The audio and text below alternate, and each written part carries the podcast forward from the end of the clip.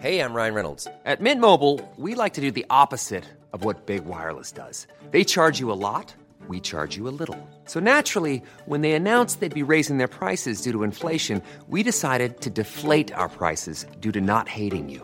That's right. We're cutting the price of Mint Unlimited from $30 a month to just $15 a month. Give it a try at mintmobile.com slash switch. $45 upfront for three months plus taxes and fees. Promo rate for new customers for limited time. Unlimited more than 40 gigabytes per month. Slows. Full terms at mintmobile.com. Bienvenue à tous, bon réveil dans la matinale week-end. On est ensemble jusqu'à 10h, de l'info, de l'analyse, des débats. Et pour commencer cette émission autour de la table, euh, j'ai la chance d'avoir Guillaume Perrault. Bonjour. Bonjour Anthony. Rédacteur en chef de Figaro Vox et Michel Taube. Bonjour Michel. Bonjour à vous. Fondateur du site Opinion International. Ah, avant de vous dévoiler le, le, programme chargé de cette matinale, tout de suite la météo de votre samedi, c'est avec Claire Delorme.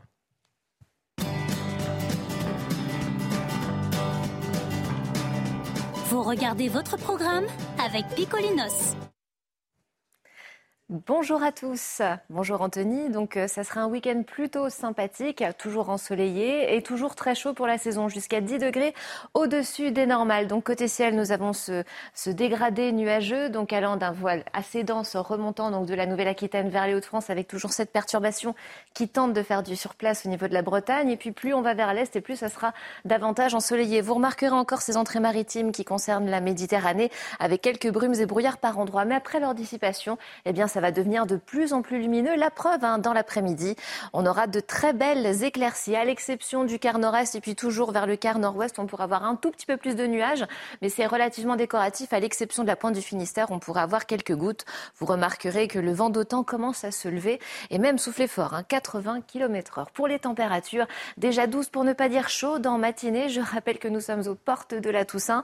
Déjà 10 degrés au lever du jour pour Dijon, encore du côté de Grenoble, 18 degrés du côté de La Rochelle ou en direction de Poitiers, une chaleur qui ne fera que croître dans l'après-midi. Nous allons avoisiner encore une fois euh, pas loin des 30 degrés en direction de Clermont-Ferrand. Donc ce soit le Massif central ou encore en direction des Pyrénées, les températures seront au niveau des 25 degrés et même plus encore. 19 degrés, ce sera la température la plus tempérée du côté de Brest.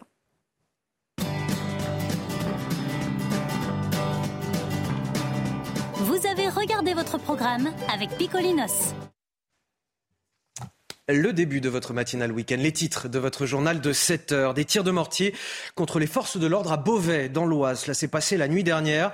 Une centaine de CRS ont été déployés pour rétablir l'ordre. Des violences qui font suite à un refus d'obtempérer, un refus d'obtempérer qui s'est soldé par la mort d'un jeune homme à scooter. Les images de ces affrontements dès le début de ce journal. Le reportage à suivre également dans le village de Toriac, dans le Lot, un village endeuillé par la mort de Justine Vérac. Des habitants en larmes viennent lui rendre hommage. La jeune maman de 20 ans a été tuée à l'issue d'une soirée en boîte de nuit le week-end dernier. Le principal suspect est passé aux aveux et le corps de Justine a été retrouvé près de son domicile. Une nouvelle ZAD, une nouvelle zone à défendre, va-t-elle se constituer dans les Deux-Sèvres? À Sainte-Soline, des militants écologistes et anticapitalistes manifestent tout le week-end contre la construction de bassines, des retenues d'eau pour les agriculteurs. Un rassemblement interdit par la préfecture qui craint de graves troubles à l'ordre public. On fera le point ce matin sur cette situation explosive, nos reportages, nos envoyés spéciaux et nos invités à suivre.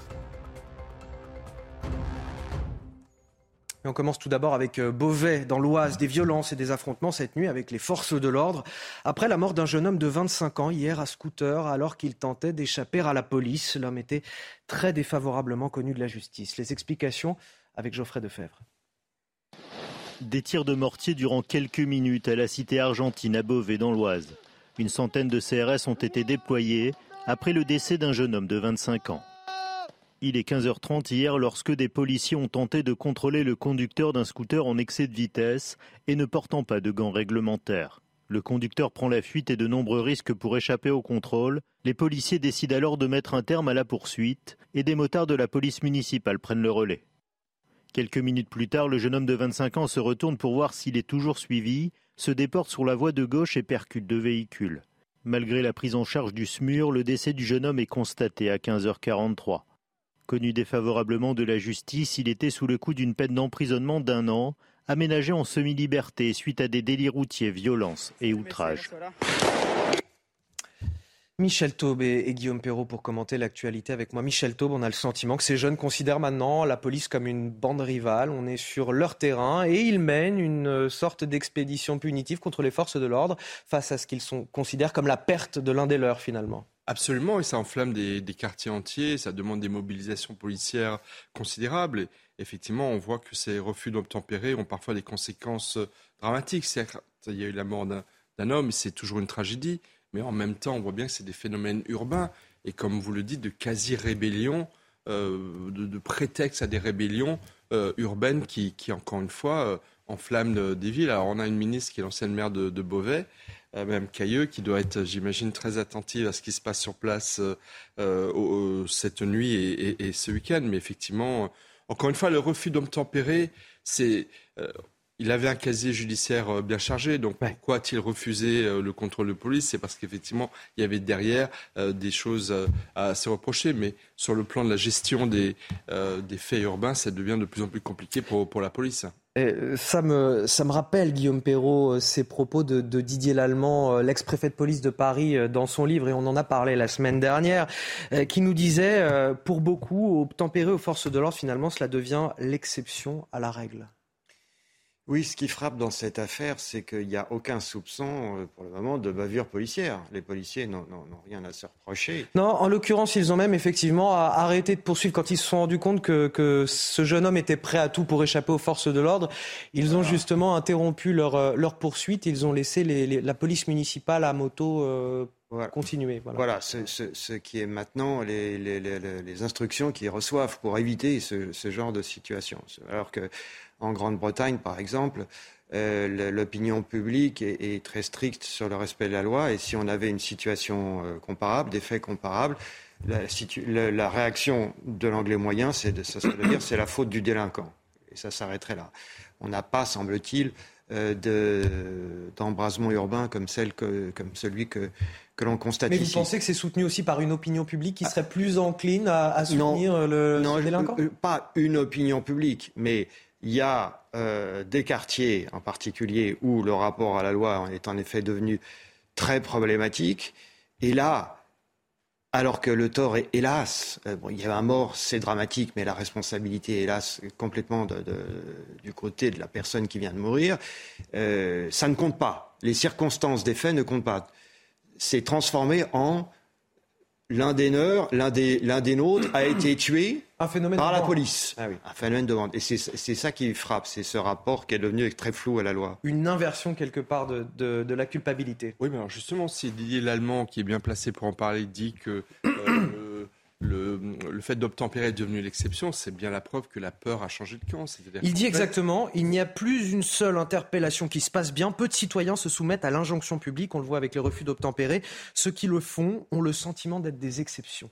Mais parce que la peur de l'uniforme, la peur, excusez-moi, le respect de l'uniforme, le respect de l'autorité, n'est plus, euh, plus là. Et c'est vrai que vis-à-vis de, euh, de, de, ces jeunes et de toute une génération qui a grandi dans un contexte d'impunité, euh, c'est ça malheureusement la réalité, eh ben effectivement, le, le, défi à l'autorité est devenu, encore une fois, presque un sport national, l'objet de, de fierté, de, c'est quasiment des faits de gloire dans, dans certains quartiers. Et la, et la réalité, c'est que une fois de temps en temps, et beaucoup trop souvent, ça entraîne des conséquences absolument dramatiques, la mort d'un homme et ensuite euh, des, quartiers, des quartiers qui s'enflamment. Et, pourquoi, selon vous, ils n'ont plus peur de la police? Eh, eh ben, Parce qu'ils ont sous les yeux des exemples comme celui-ci, puisque cette personne était, avait été condamnée à un enferme, il faut, les, mériter, hein. un enferme c'est beaucoup euh, en correctionnel, et que le juge d'application des peines, comme la loi le, lui prescrit maintenant, a transformé cette peine de prison ferme en une peine de prison ouverte. Donc d'un côté, vous avez un affichage de fermeté euh, à l'audience, et puis après, dans la discrétion du cabinet d'un juge d'application des peines, la peine est transformée en une peine plus clémente de semi-liberté. Donc je suppose que ça voulait dire dans son cas qu'il était astreint à des obligations modestes et qu'il était euh, libre d'aller et venir dans la journée, de vivre euh, normalement, et il rentrait passer la nuit en, en centre de détention. Peut-être qu'il a en plus cédé à la, à la, tentation de rouler des mécaniques dans son quartier. Je suppose que ça devait être une espèce de personnalité locale pour certains, pour certains jeunes gens qui, euh, qui se plaisent à défier la loi. Donc voilà, euh, puisque on a là, on a toutes les contradictions de notre politique pénale. On dit d'un côté, les pouvoirs publics disent d'un côté fermeté, fermeté, et puis de l'autre côté, la loi, la loi ordonne, la loi contraint, contraint les juges d'application des peines quand euh, on a ce cas de figure, à transformer la peine de prison ferme en une peine qui, pour eux, équivaut à rien.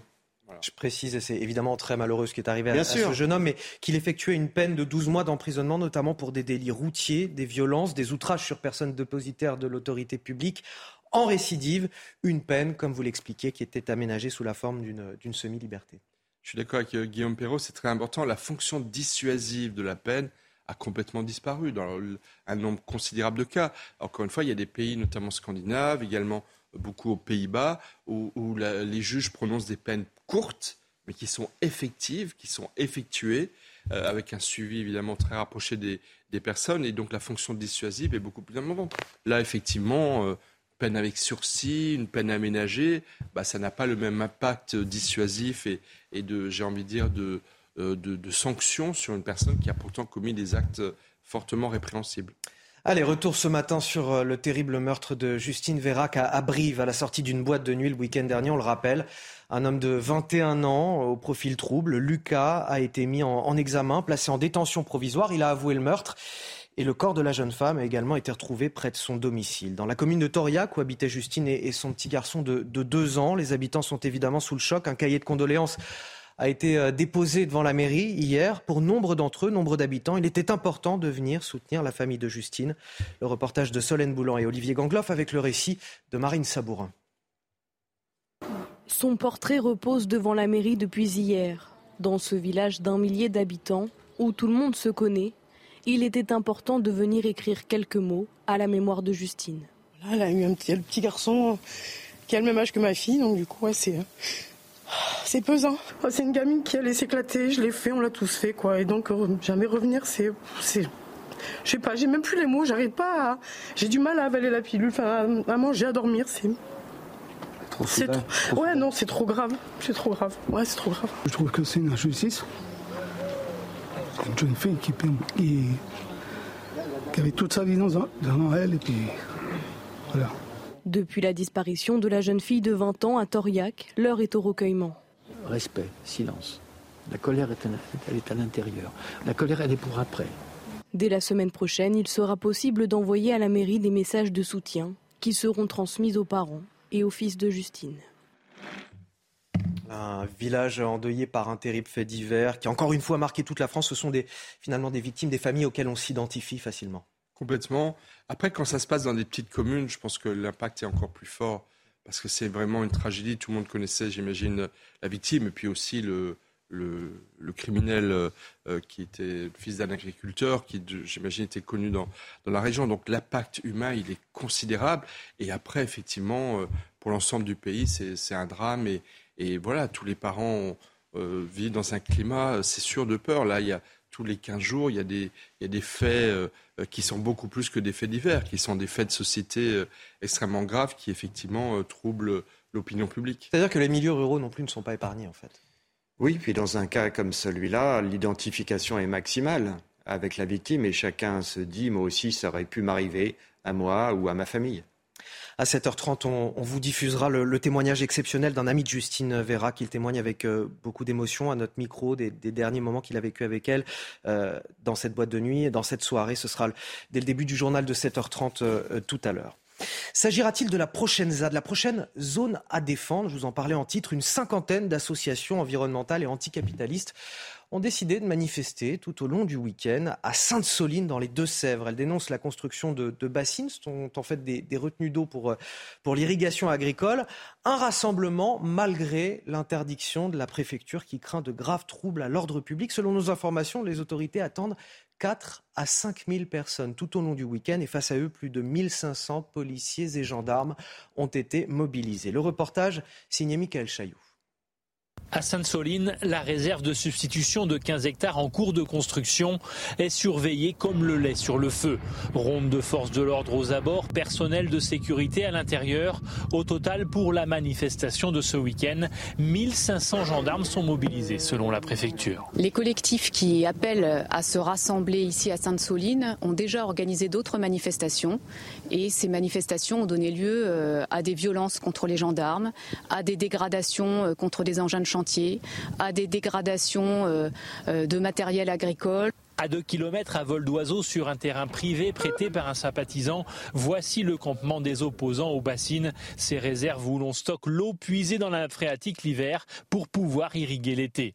Même si la manifestation est interdite sur un périmètre regroupant 12 communes autour de la réserve d'eau, les opposants annoncent un objectif de 10 000 manifestants quand le droit est bafoué, euh, quand les engagements internationaux de l'État français, notamment par rapport à la préservation de la biodiversité ou de l'eau, sont bafoués, il est de notre devoir de citoyens de rentrer en désobéissance civile. Jamais, jamais, jamais, nous ne commettons la première violence. L'objectif de la manifestation est clair, marcher vers la bassine pour éviter la poursuite du chantier. La bataille de l'eau ne fait que commencer, 16 projets de ce type sont prévus dans la région. Et donc, s'agira-t-il de la prochaine ZAD, la prochaine zone à défendre? Préparez vos arguments autour de la table. Je vous pose la mhm. question juste après le rappel de l'actualité avec euh, Sandra Tchombo à 7h15. Bonjour Sandra.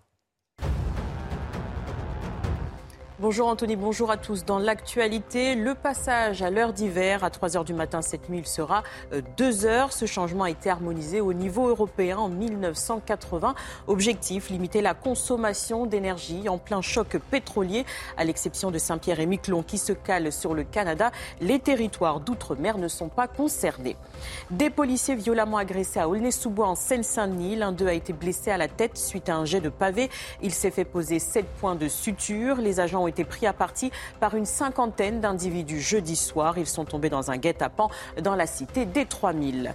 Le mari de Nancy Pelosi attaqué au, coup, au marteau. Joe Biden dénonce une agression ignoble. L'octogénaire a été opéré. Il souffrait d'une fracture du crâne et de blessures au bras droit et aux mains. Le suspect est entré dans le domicile du couple à San Francisco vendredi. Il cherchait la dirigeante américaine. Elle se trouvait à Washington. 4 à 5 000 personnes donc, qui sont attendues à, Sainte-Soline, dans le département des Deux-Sèvres, euh, qui manifestent, des militants écologistes et anticapitalistes qui manifestent contre la, construction de ces fameuses euh, bassines, des retenues d'eau euh, destinées à l'irrigation agricole. Et cette crainte, puisque cette manifestation est interdite par la préfecture, c'est celle de la constitution finalement d'une ZAD, d'une zone à défendre, comme on avait vu près de Nantes c'est peut-être un nouveau plateau du Larzac, euh, parce que vous avez des José Bové en puissance euh, dans les manifestants qui vont se retrouver aujourd'hui et demain euh, dans, cette région, dans cette très belle région des Deux-Sèvres.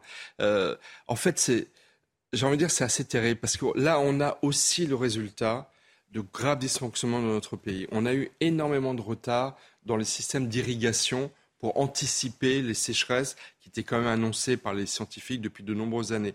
Et résultat, les agriculteurs se sont peut-être tardivement mobilisés pour essayer de rattraper les retards d'irrigation en construisant des bassins de, des bassins de rétention d'eau considérables, de taille souvent très très importante, mais dans des conditions souvent difficiles.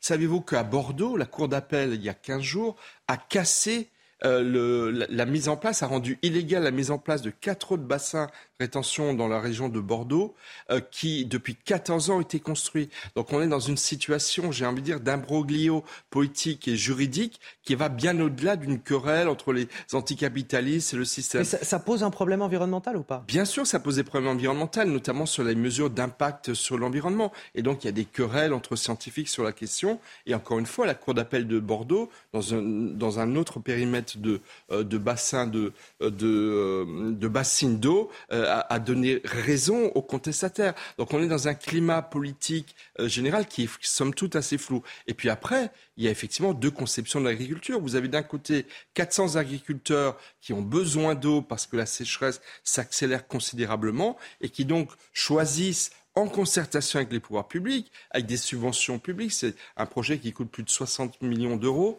euh, qui, qui, ont fait un choix de, de société, j'ai envie de dire. Et de l'autre, vous avez des, des, des, adversaires, des partisans d'une agriculture biologique euh, moins intensive et qui effectivement sont, sont opposés, avec aussi, enfin, un climat politique très très fort. Vous avez des députés, des députés insoumis qui vont se rendre sur place. Et donc là aussi, il y a un risque de politisation. Bref, euh, l'embryon d'une mini-guerre civile euh, dans les Deux-Sèvres qui pourrait mal tourner en termes de sécurité dans les deux, jours qui viennent. Et des députés Europe Écologie Les Verts également qui seront euh, sur place. Guillaume Perrault, la préfecture estime que le collectif Bassine Non Merci et d'autres groupes d'opposition sont connus pour leurs incitations à la désobéissance civile pour des actions radicales et violentes et qu'ils pourraient donc être à l'origine de graves troubles à l'ordre public.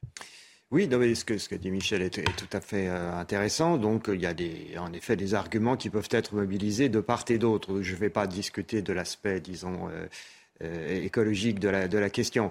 Mais en ce qui concerne l'aspect plus politique, on a entendu un monsieur très sûr de lui qui disait que ce, ce, projet bafouait le droit. Bon, bah, si ce, ce projet bafouait le droit, la justice l'aurait interdit. À ma connaissance, ce n'est pas le cas dans, dans, dans les Deux-Sèvres, sur le projet qui nous intéresse. Donc si quelqu'un va bafouer le droit, c'est lui. Il ne faut pas inverser de façon rhétorique les responsabilités, comme il le fait avec beaucoup de professionnalisme. On a en face de nous des habitués de l'agitation, aussi des jeunes idéalistes, bien sûr, mais des gens qui, pour certains, viennent pour en découdre avec les forces de l'ordre, qui ne cherchent que ça, qui attendent le premier prétexte. Alors aujourd'hui, c'est dans les Deux-Sèvres, demain, ça sera peut-être ailleurs si une opportunité se présente. Et en même temps, on a une situation de cocasse facilité où les rebelles, finalement, euh, réclament l'impunité par avance. C'est ça que je trouve absolument extraordinaire dans toutes ces affaires. Ils, ils annoncent ils annoncent qu'ils vont, vont enfreindre en fait le droit, parce que c'est eux qui vont l'enfreindre, et ils réclament par avance le risque zéro. C'est-à-dire qu'ils vont se présenter comme victimes si jamais les forces de l'ordre en arrêtent certains, chargent. C'est ça qui est. Que... Je, voulais vous montrer justement une, une séquence, une autre séquence euh, ce matin des militants écologistes euh, qui bloquent l'autoroute A6 en direction de l'aéroport euh, d'Orly. Le moment est extrêmement tendu avec les automobilistes. Des violences ont parfois éclaté jusqu'à l'intervention de la police qui a permis un retour à une circulation normale. Les militants écologistes étaient là bon, euh, l'objectif n'avait strictement rien à voir avec euh, l'aéroport euh, directement, ni les gens, les automobilistes qui étaient dans leur voiture. Les militants écologistes étaient là pour lutter contre la rénovation des passoires thermiques, pour la rénovation pardon, des passoires thermiques. Regardez ces images et cette tension extrêmement forte. J'ai un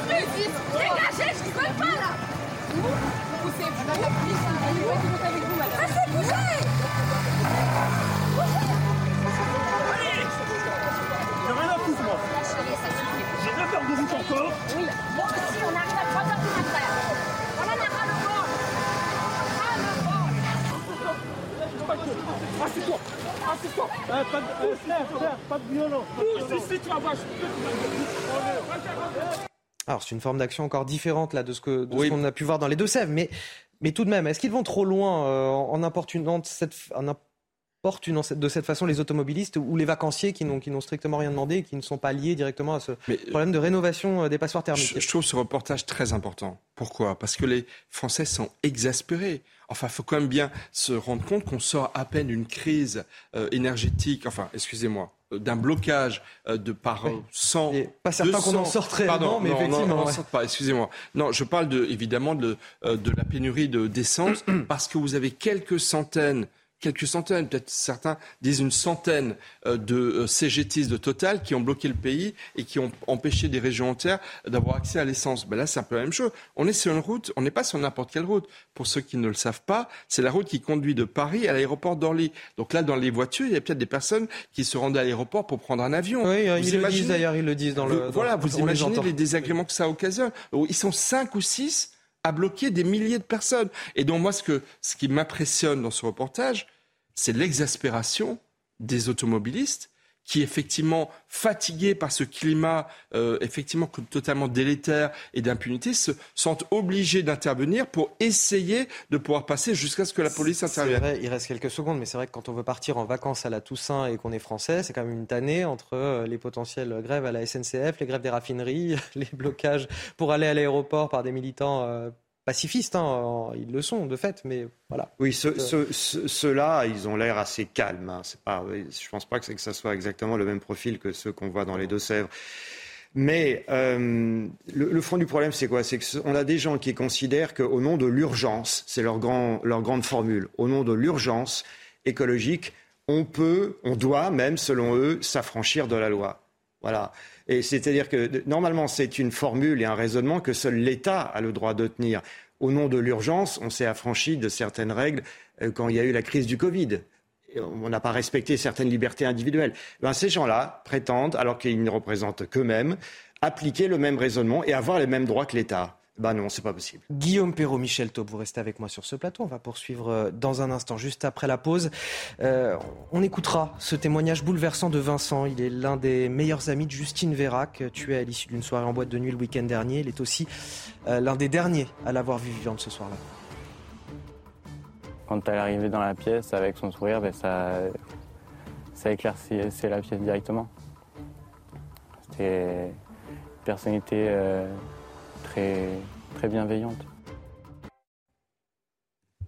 De retour dans la matinale week-end, il est 7h30. Je suis toujours très bien accompagné pour commenter l'actualité sur ce plateau. Michel Taube à mes côtés, avec Guillaume Perrault également, et Harold Iman qui nous a rejoint, puisqu'avec vous, Harold, on va parler du, conflit en, Ukraine à la fin de ce journal à la une de votre édition de 7h30. Ce témoignage bouleversant de Vincent, il est l'un des meilleurs amis de Justine Vérac, tué à l'issue d'une soirée en boîte de nuit le week-end dernier. Il est aussi l'un des derniers à l'avoir vue vivante ce soir-là. Vincent se livre à nous avec émotion. Ce matin, il nous raconte ce que représentait pour lui cette jeune maman de 20 ans, une amie souriante, enjouée, à l'écoute.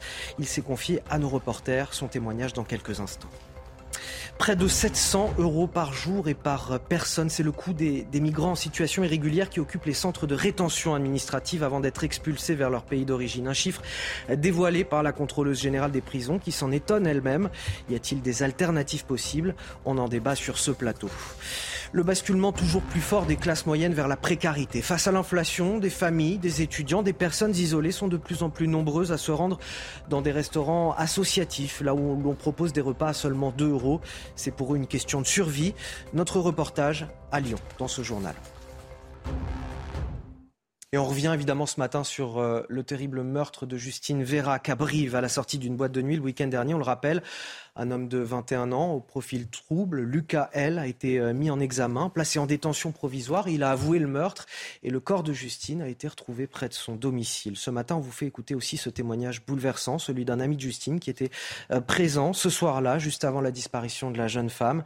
Il s'appelle Vincent, il est évidemment très ému. Il a accepté de parler au micro de, Jeanne Cancard et de Fabrice Elsner. Il nous fait le récit de cette euh, effroyable soirée. On l'écoute. Quand elle est arrivée dans la pièce avec son sourire, ben ça, ça éclaircissait la pièce directement. C'était une personnalité euh, très, très bienveillante. Je repense à la dernière fois où ben, je l'ai vue danser un petit peu. Ben, c'était le soir même où elle s'est changée chez moi et on a mis un petit peu de musique. Et euh, ben, ça se voyait, elle était toute heureuse profitait. Je me dis que bah, vu qu'à chaque fois je faisais attention à elle, que peut-être que j'aurais pu changer quelque chose. Pour moi, le fait qu'il y ait eu un rapport consenti avec Lucas, c'est clairement impossible. Enfin, Justine, elle, elle avait que Loïc en tête.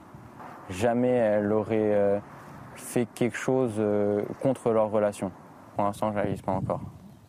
Je vais vraiment commencer à réaliser quand euh, ben, je voudrais sortir et que ben, je pourrais pas l'appeler.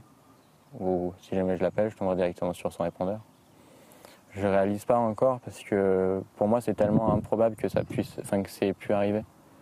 Enfin, jamais j'aurais pensé que ben, je puisse pas ben, plus tard, euh, quand, j'aurai des enfants, j'aurais aimé qu'elle puisse rencontrer mes enfants, que je puisse leur présenter une très très bonne amie à moi, je puisse leur raconter mes conneries, ce que j'ai fait quand euh, j'étais jeune. Voilà pour ce témoignage au micro de Jeanne Cancard et Fabrice Elsner. On a beaucoup évoqué ces derniers jours la question euh, des centres de rétention administrative, ces centres qui accueillent les étrangers en situation irrégulière avant euh, leur expulsion et qui ne sont pas suffisamment nombreux euh, sur le territoire. Pour la première fois, on sait combien coûte chaque jour passé par un individu dans ces centres de rétention administrative. C'est crasse, la coûte à la collectivité près de 700 euros par jour et par personne. Un chiffre qui nous est rapporté par la contrôleuse générale des lieux de privation de liberté. Tous les détails avec Marine Sabourin. 690 euros par jour, c'est le montant dépensé pour un étranger en situation irrégulière dans un centre de rétention administratif. Ce chiffre a été donné pour la première fois cette semaine. Le coût de la rétention administrative, je vous invite à vous rapporter euh, au, un rapport de la Cour des comptes, celui qui m'a fait sursauter, 690 euros jour. Je ne comprends pas comment ça peut coûter si cher. Cette somme englobe les frais de fonctionnement et d'entretien du centre de rétention administratif, les salaires des policiers et gendarmes et les dépenses quotidiennes des étrangers en situation irrégulière. Dans un document que la rédaction de CNews a pu consulter, 1197 individus étaient placés en centre de rétention administratif la semaine dernière, soit une dépense de plus de 800 000 euros par jour. Selon un dernier rapport datant de 2018, l'expulsion d'un clandestin était quant à elle estimée à 13 800 euros. Alors Guillaume Perrault, on a la, contrôleuse générale des prisons, euh, euh, Dominique Simoneau, qui s'en étonne elle-même en fait de cette somme. C'est elle qui la dévoile à l'Assemblée à l'issue d'une question posée par un parlementaire, un, député du Rassemblement national. Et on apprend derrière qu'effectivement, il y a aujourd'hui euh, quasiment 1200 euh, personnes dans ces centres de rétention administrative et que ça coûte chaque jour à la collectivité euh, plus de 825 000 euros. C'était une donnée extraite d'un rapport de la Cour des comptes. Donc l'information était publique, mais noyée dans un rapport technique et n'avait pas été relevée et portée à la, à l'attention. Oui, c'est qu'il voilà, il est porté à la connaissance de tous. Il était, euh, il était disponible. Il ce était chiffre, disponible, mais il était perdu dans un rapport très technique. C'est vrai qu'à la faveur des débats qu'on a eu en ce moment, ben, il, est, il, est, ressorti. Voilà. Alors je suis moi aussi surpris que ce chiffre euh, soit si élevé. Comment est-ce qu'on arrive à une somme pareille? Je, je je vois qu'il est pris en elle, compte elle nous donne le, le, détail. Elle nous dit voilà, c'est pour euh, voilà, les policiers et gendarmes qui sont mobilisés, mmh. les frais de fonctionnement et d'entretien du centre et les dépenses quotidiennes voilà, de ces étrangers qui sont sur place. Il faudrait euh, avoir des éléments de comparaison avec les autres démocraties européennes euh, qui ont mis en place des, des, des, des centres analogues pour voir si les coûts sont mmh. comparables ou s'ils sont disproportionnés par rapport à ce que nos voisins nos voisins doivent engager. Mais euh, c'est un, peu paradoxal parce que d'un côté, tout le monde convient qu'il faut augmenter le nombre de places en rétention administrative, qu'il est extrêmement insuffisant. Donc il ne faudrait quand même pas que ce, coût soit avancé pour euh, se résigner à l'inexécution euh, des mesures d'éloignement. Or, ça peut aussi être un argument pour ne rien faire. Alors, c'est effectivement euh, la question qu'on peut se poser aujourd'hui. Est-ce que c'est euh, la solution, c'est la multiplication de ces centres de rétention administrative, ou c'est pas plutôt d'avoir une police européenne aux frontières qui sache régler plus réguler plus efficacement euh, les, flux migratoires en amont? On rappelle aussi, et c'est précisé dans, ce reportage, c'est que l'expulsion aussi d'un clandestin coûte très cher. C'est 13 800 euros par personne expulsée.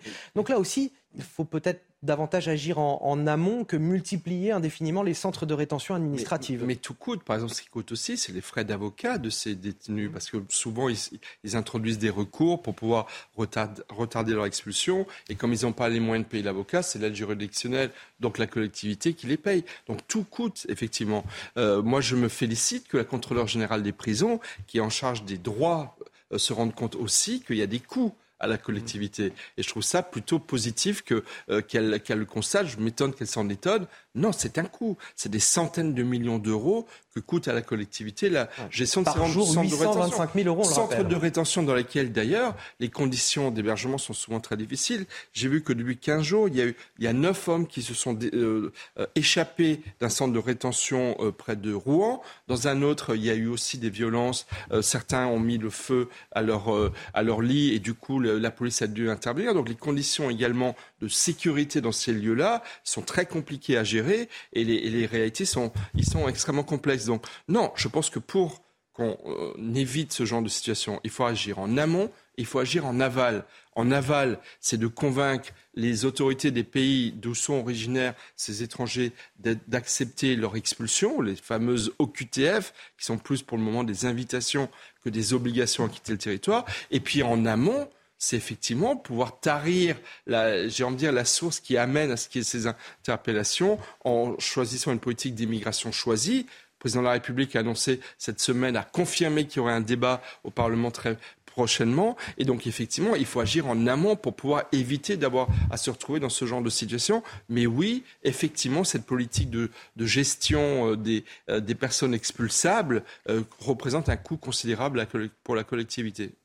Ces attaques contre les forces de l'ordre, plusieurs événements ces derniers jours. Euh, tout d'abord à Aulnay-sous-Bois, en Seine-Saint-Denis. Depuis euh, leurs immeubles, des individus s'en sont pris aux forces de l'ordre en leur jetant des projectiles en tout genre. Résultat, une voiture cassée et inutilisable, mais plus grave encore euh, pour les policiers, l'un d'entre eux grièvement blessé. Regardez ces images impressionnantes qui sont commentées par nos équipes et notamment Maureen Vidal. Sur cette photo, on peut voir un policier blessé à la tête Sept points de suture lui ont été administrés. Le policier de 30 ans a été agressé à la cité des 3000 à Aulnay-sous-Bois. Les forces de l'ordre dénoncent un guet-apens l'acharnement et les violences qui étaient organisées contre les forces de l'ordre étaient organisées, préparées. Les faits se déroulent jeudi dans la soirée alors que deux véhicules de police patrouillaient. Ils aperçoivent deux individus s'affairant autour d'une voiture. Ils suspectent alors une tentative de vol et tentent de les arrêter. Les deux personnes qui, euh, quelque part, étaient en train de se livrer à un flagrant délit de vol d'accessoires sur des véhicules étaient là tout simplement pour attirer, si je puis dire, les policiers sur le terrain. Plus de 60 individus ont alors pris à partie les forces de l'ordre, victimes de jets de projectiles en tout genre, comme des pierres et des pavés. Une tentative d'assassinat dénoncée par les syndicats de police. On euh, tente de les blesser, voire plus.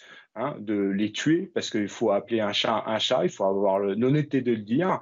Quand on jette des projectiles et les pavés, je les ai vus, et croyez-moi, qui sont conséquents avec la hauteur, etc., ça aurait pu être bien plus grave. Pour le moment, aucune arrestation n'a été effectuée. Une enquête est ouverte pour trouver les coupables.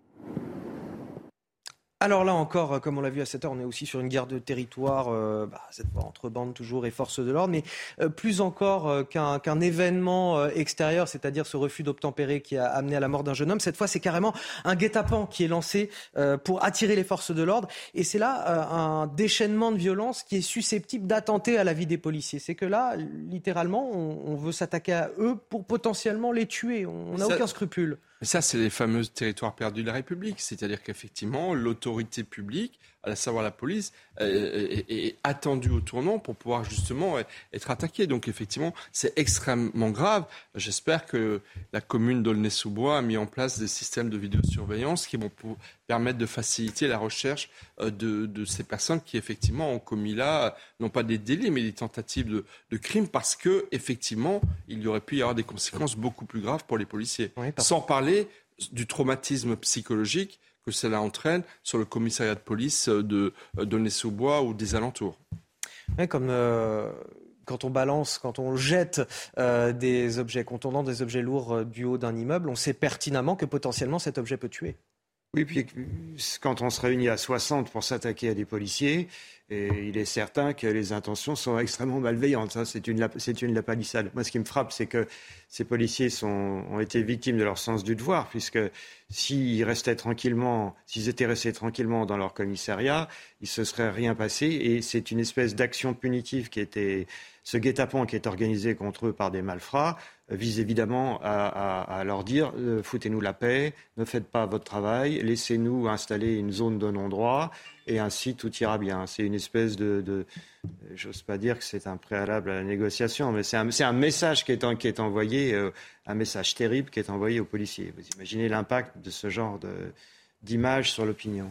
Ces attaques donc contre les forces de l'ordre qui se multiplient, je vous disais plusieurs événements ces derniers jours et à Beauvais, dans l'Oise, des violences et des affrontements cette nuit avec les forces de l'ordre après euh, la mort d'un jeune homme de 25 ans hier à scooter alors qu'il tentait d'échapper à la police. Il a percuté deux véhicules alors qu'il regardait derrière lui justement pour échapper aux forces de l'ordre. Il était par ailleurs très défavorablement connu de la justice. Il écopait de 12 mois de prison sous un régime de semi-liberté.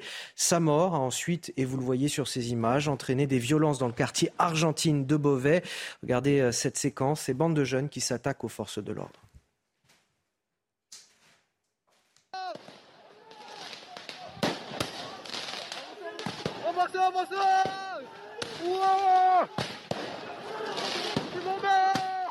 Gol, gol, gol, gol!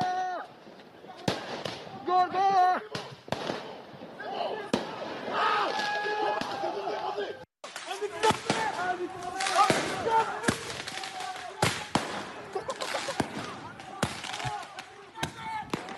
Voilà, des affrontements sur, les, sur lesquels nous reviendrons euh, évidemment à, à 8 heures avec nos équipes sur place euh, dans votre matinale. Avant de poursuivre nos débats sur ce plateau avec Michel Taube et Guillaume Perrault, tout de suite le rappel de l'actualité. C'est avec vous, Sandra Chambaud. Des milliers d'opposants aux bassines attendues dans les Deux-Sèvres. Sainte-Soline est au cœur d'une bataille entre agriculteurs et associations environnementales. Elle dénonce le chantier d'une nouvelle réserve d'eau destinée à l'irrigation agricole.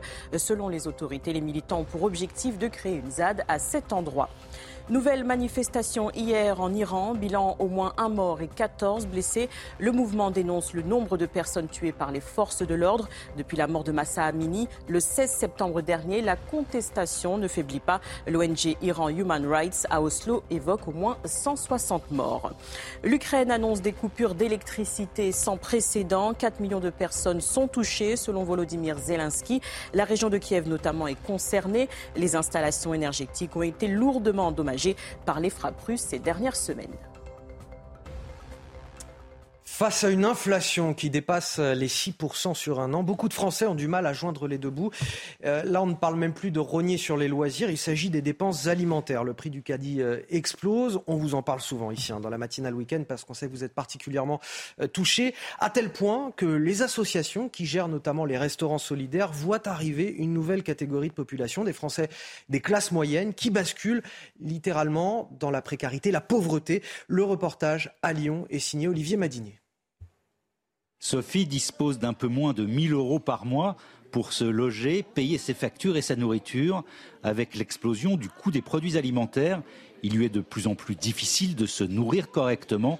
Dans ce restaurant associatif, elle peut avoir un repas complet pour 2 euros. Il m'est important de payer mes factures parce que malgré tout, voilà. Mais se nourrir aussi, ça devient euh, un challenge. C'est par exemple, une fois, j'ai mangé euh, trois betteraves et c'était mon repas avec un dessert, voilà, très concrètement. Alors qu'ici, c'est l'entrée, on mange, euh, on mange une viande, un légume et un dessert. Avec l'inflation galopante de ces derniers mois, les personnes comme Sophie sont de plus en plus nombreuses dans les escales solidaires gérées par l'association Habitat et Humanisme. Tous les repas sont complets. On a donc euh, beaucoup plus de personnes qu'avant qui fréquentent les escales, des personnes pour qui ça fait vraiment une différence et qui souhaitent euh, s'inscrire sur, nos créneaux de repas. On a aussi un changement de type de public. On, on constate qu'on a de, des nouveaux publics, donc des familles, des jeunes, des personnes qui peut-être auparavant euh, n'osaient pas fréquenter ce, type de lieu et pour qui maintenant ça peut faire une différence d'accéder à un repas complet donc pour 2 euros. L'association envisage d'ouvrir de nouveaux créneaux tant la demande est importante. Guillaume Perrault, des, des, familles, des personnes seules, des étudiants, on a un basculement toujours plus important des, des classes moyennes vers la pauvreté aujourd'hui? En tout cas, ça nous rappelle la médiocrité des salaires nets. Et c'est un drame français que cette médiocrité des salaires nets. On y revient toujours parce que le fond du problème me paraît celui-ci. C'est pour ça qu'on ne peut pas dissocier la question du pouvoir d'achat et la, question de, la production de richesse. Or, rappelez-vous ce qui s'est passé dans le débat de l'entre-deux tours de la présidentielle.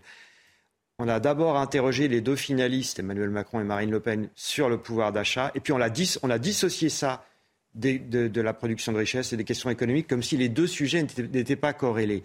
Pourquoi c'est important?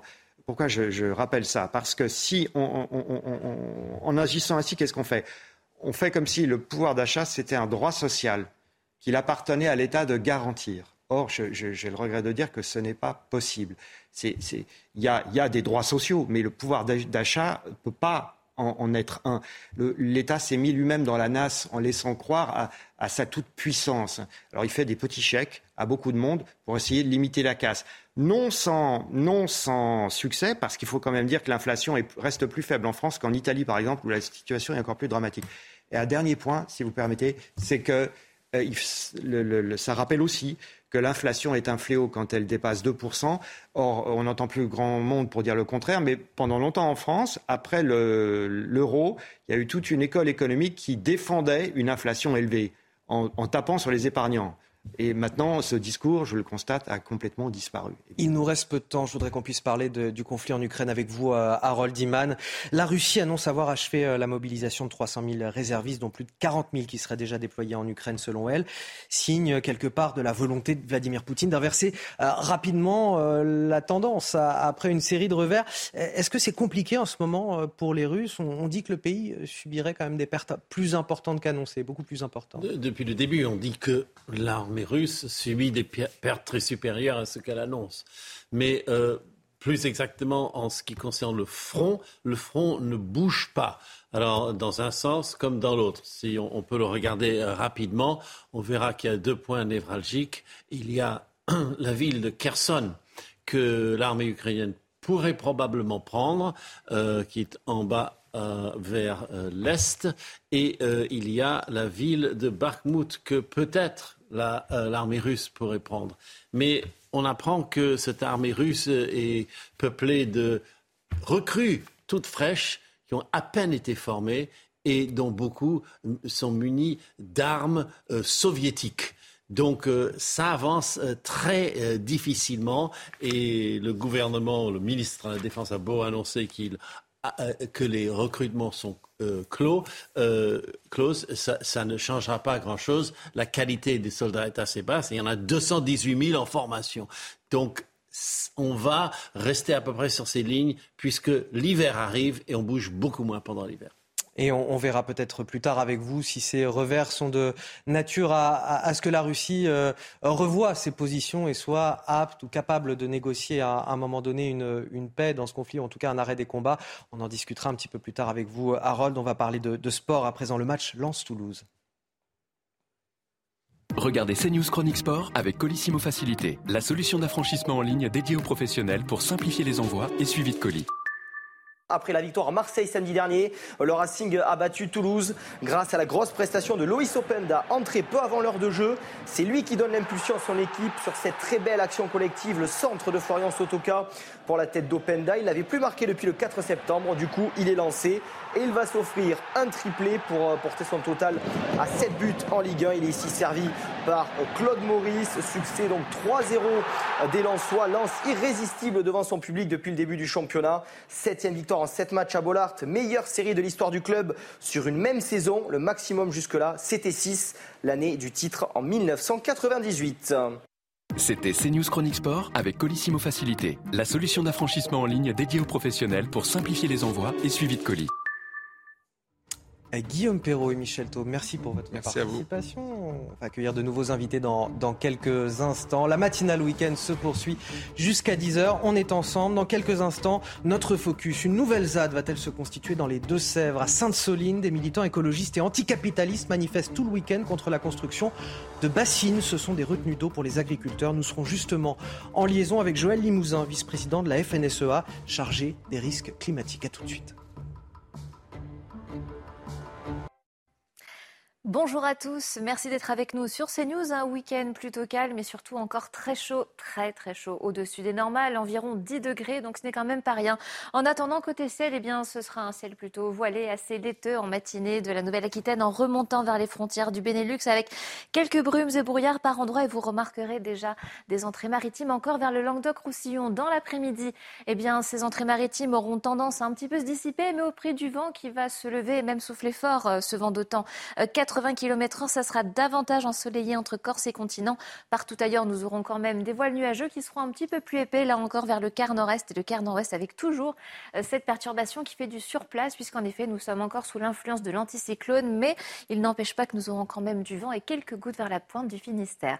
Euh, pour les températures, je le disais au début de ce bulletin, euh, chaude, déjà 10 degrés au lever du jour pour une fin octobre. Nous sommes, nous sommes au port de la Toussaint, je le rappelle, donc 10 degrés que ce soit à Dijon, Grenoble, 18 degrés, la minimale pour, pour Poitiers encore pour La Rochelle.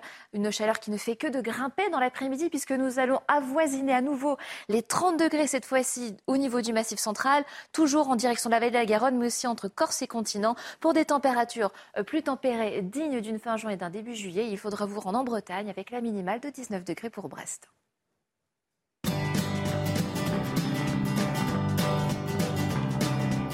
Vous avez regardé votre programme avec Picolinos. Allez, il est quasiment 8 heures. Bonjour et bon réveil dans votre matinale week-end. On est ravis de vous accueillir. On est ensemble jusqu'à 10 heures. Avant de retrouver euh, Guillaume Bigot pour Face à Bigot, tout de suite les titres de votre matinale avec notre focus. Une nouvelle ZAD va-t-elle se constituer dans les Deux-Sèvres? À Sainte-Soline, des militants écologistes et anticapitalistes manifestent tout le week-end contre la construction de bassines, des retenues d'eau pour les agriculteurs. Un rassemblement interdit par la préfecture qui craint de graves troubles à l'ordre public. Nous serons dans un instant avec Joël Limousin, le vice-président de la FNSEA chargé des risques climatiques.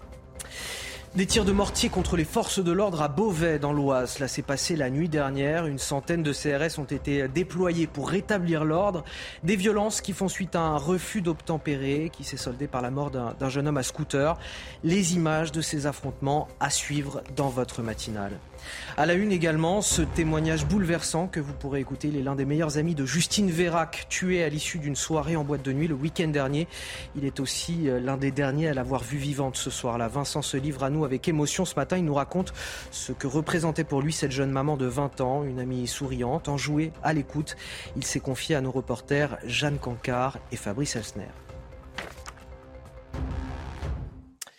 Et on commence tout d'abord avec euh, cette cinquantaine d'associations environnementales anticapitalistes qui ont décidé de manifester tout au long du week-end à Sainte-Soline, dans les Deux-Sèvres. Pourquoi? Parce qu'elles dénoncent la construction de bassines. Ce sont en fait des, retenues d'eau pour l'agriculture, pour l'irrigation. Un rassemblement malgré l'interdiction de la préfecture qui craint de graves troubles à l'ordre public. Sur place, on prévoit 4 euh, à 5 000 personnes et face à eux, plus de 1500 policiers et gendarmes. Le reportage de Michael Chaillot avant de retrouver dans quelques instants notre invité Joël Limousin, vice-président de la FNSEA, chargé des risques climatiques. À Sainte-Soline, la réserve de substitution de 15 hectares en cours de construction est surveillée comme le lait sur le feu. Ronde de force de l'ordre aux abords, personnel de sécurité à l'intérieur.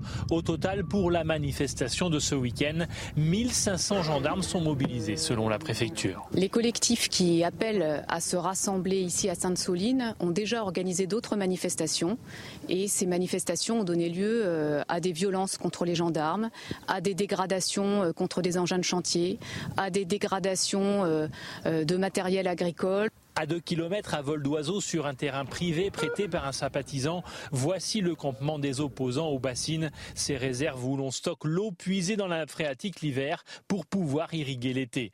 Même si la manifestation est interdite sur un périmètre regroupant 12 communes autour de la réserve d'eau, les opposants annoncent un objectif de 10 000 manifestants. Quand le droit est bafoué, euh, quand les engagements internationaux de l'État français, notamment par rapport à la préservation de la biodiversité ou de l'eau, sont bafoués, il est de notre devoir de de rentrer en désobéissance civile. Jamais, jamais, jamais, nous ne commettons la première violence. L'objectif de la manifestation est clair, marcher vers la bassine pour éviter la poursuite du chantier. La bataille de l'eau ne fait que commencer, 16 projets de ce type sont prévus dans la région. Et nous sommes donc avec euh, Joël Limousin. Bonjour, vous êtes euh, vice-président de la FNSEA chargé des risques climatiques. Je voudrais tout d'abord, pour que nos téléspectateurs nous comprennent, ceux qui ne vivent pas forcément en zone rurale, euh, très concrètement, comment ça marche ces bassines et à quoi elles servent pour les agriculteurs, en quoi elles sont importantes? Tout d'abord, bonjour. déjà, je voudrais rectifier parce que ce terme ne me plaît pas beaucoup. c'est plutôt réserve de substitution. Et le terme est fondamental.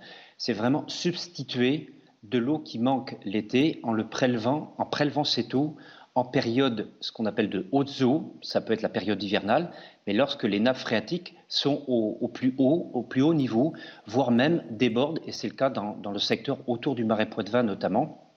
Et cette eau, plutôt qu'elle parte à la mer, compte tenu des sécheresses consécutives que nous avons toutes les années, eh bien, c'est de pouvoir la stocker dans, dans ces réserves bâchées pourquoi elles sont bâchées dans cette partie euh, de ce territoire C'est qu'on est sur du calcaire. Le calcaire est très filtrant et donc il y a une obligation de pouvoir étancher euh, l'ensemble de, ces territoires. Alors que lorsqu'on est dans des situations de bocage, on appelle des retenues collinaires, c'est-à-dire qu'on est euh, dans des secteurs accidentés et qui permettent, avec des digues, avec de l'argile, parce que là, du coup, on a de l'argile qui est étanche et qui permet de faire, de stocker cette eau qui est plutôt de l'eau de pluie à ce moment-là qui, est stockée. Donc c'est ça toute la différence par rapport à ces réserves.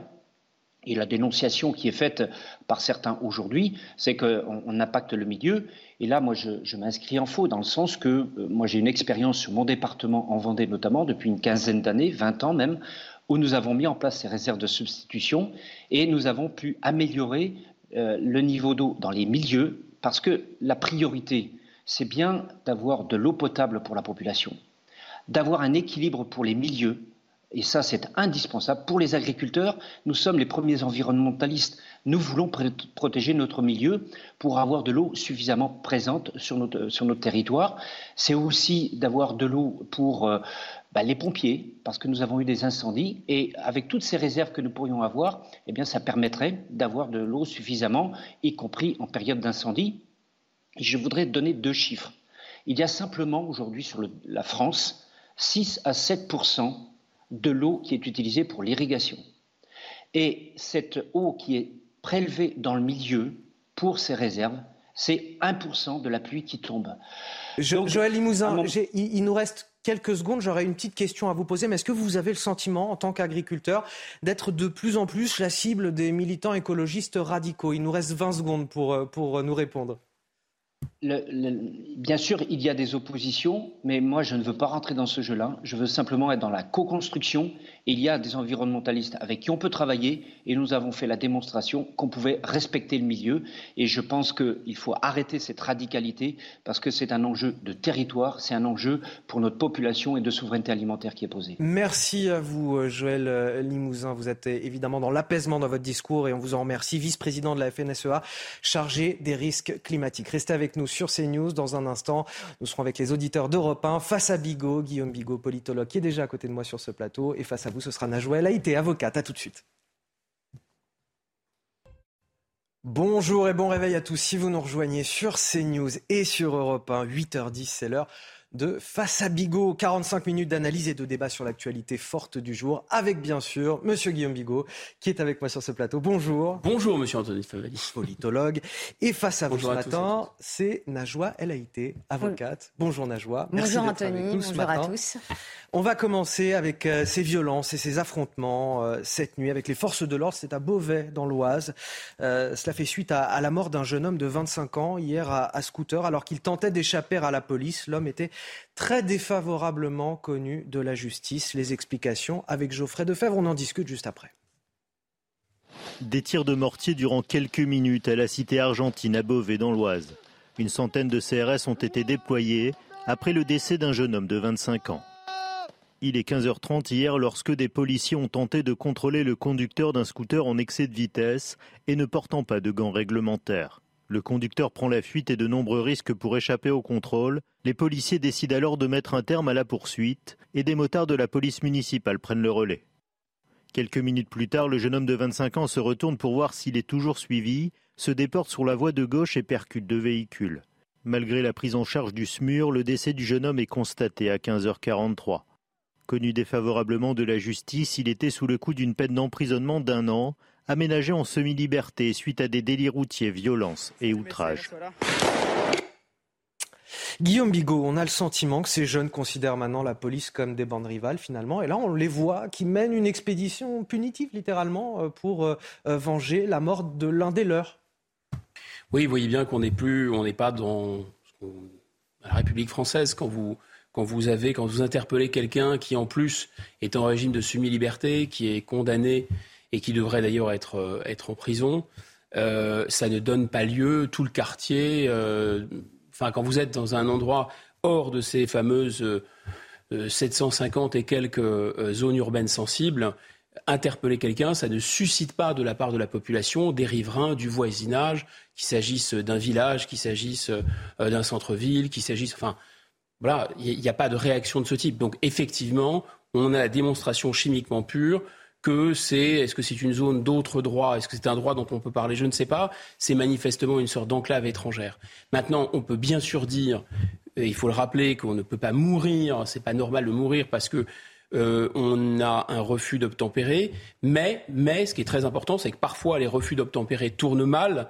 Je vous rappelle qu'il y a des refus d'obtempérer en France toutes les 20 minutes, que euh, les policiers sont exposés à des sévices, à des brutalités, à des violences. En 15 ans, il y a eu non seulement un doublement des refus d'obtempérer, ça veut dire qu'il y en a 20 par jour, avec un nombre de policiers blessés absolument incroyable, et parfois des morts. Mais là, dans cette affaire-là, ce n'est pas si vous voulez, un refus d'obtempérer qui a euh, déclenché ni un tir, ni une percussion en voiture, etc. Qu'est-ce qui s'est produit? La personne a simplement essayé de s'échapper. Donc on pourrait considérer que, évidemment, il est responsable lui-même. On aurait une doctrine comme en Grande-Bretagne de percuter d'ailleurs les, les, véhicules, peut-être aurait-il été blessé, mais pas mort alors qu'il est. On aurait une incarcération ferme, parce qu'en plus c'est un multirécidiviste bien connu, comme on le dit, des services de police il ne serait pas mort non plus. Ça me rappelle, Guillaume Bigot, une discussion que nous avons eue la semaine dernière dans cette émission. Euh, Didier Lallemand, ex-préfet de police de, Paris, qui commentait justement euh, dans son livre Il n'y a pas une seule interpellation aujourd'hui qui se passe bien. Peu de citoyens se soumettent à l'injonction publique. On le voit avec les refus d'obtempérer. Euh, ceux qui le font ont le sentiment d'être des exceptions. C'est-à-dire qu'aujourd'hui, obéir aux forces de l'ordre, concrètement, c'est une exception. Alors, il y a plein de mécanismes euh, qu'on pourrait détailler, décortiquer, qui font qu'il y a une sorte qu'on n'est plus contenu par la, loi, par l'autorité, l'individu tend à se rebeller, c'est vrai dans tous les milieux sociaux, la société est un peu à cran, c'est vrai. Mais je, je répète, l'argument central me semble être la réaction collective du quartier. C'est-à-dire que, comme vous l'avez dit en introduction, c'est vraiment eux contre nous.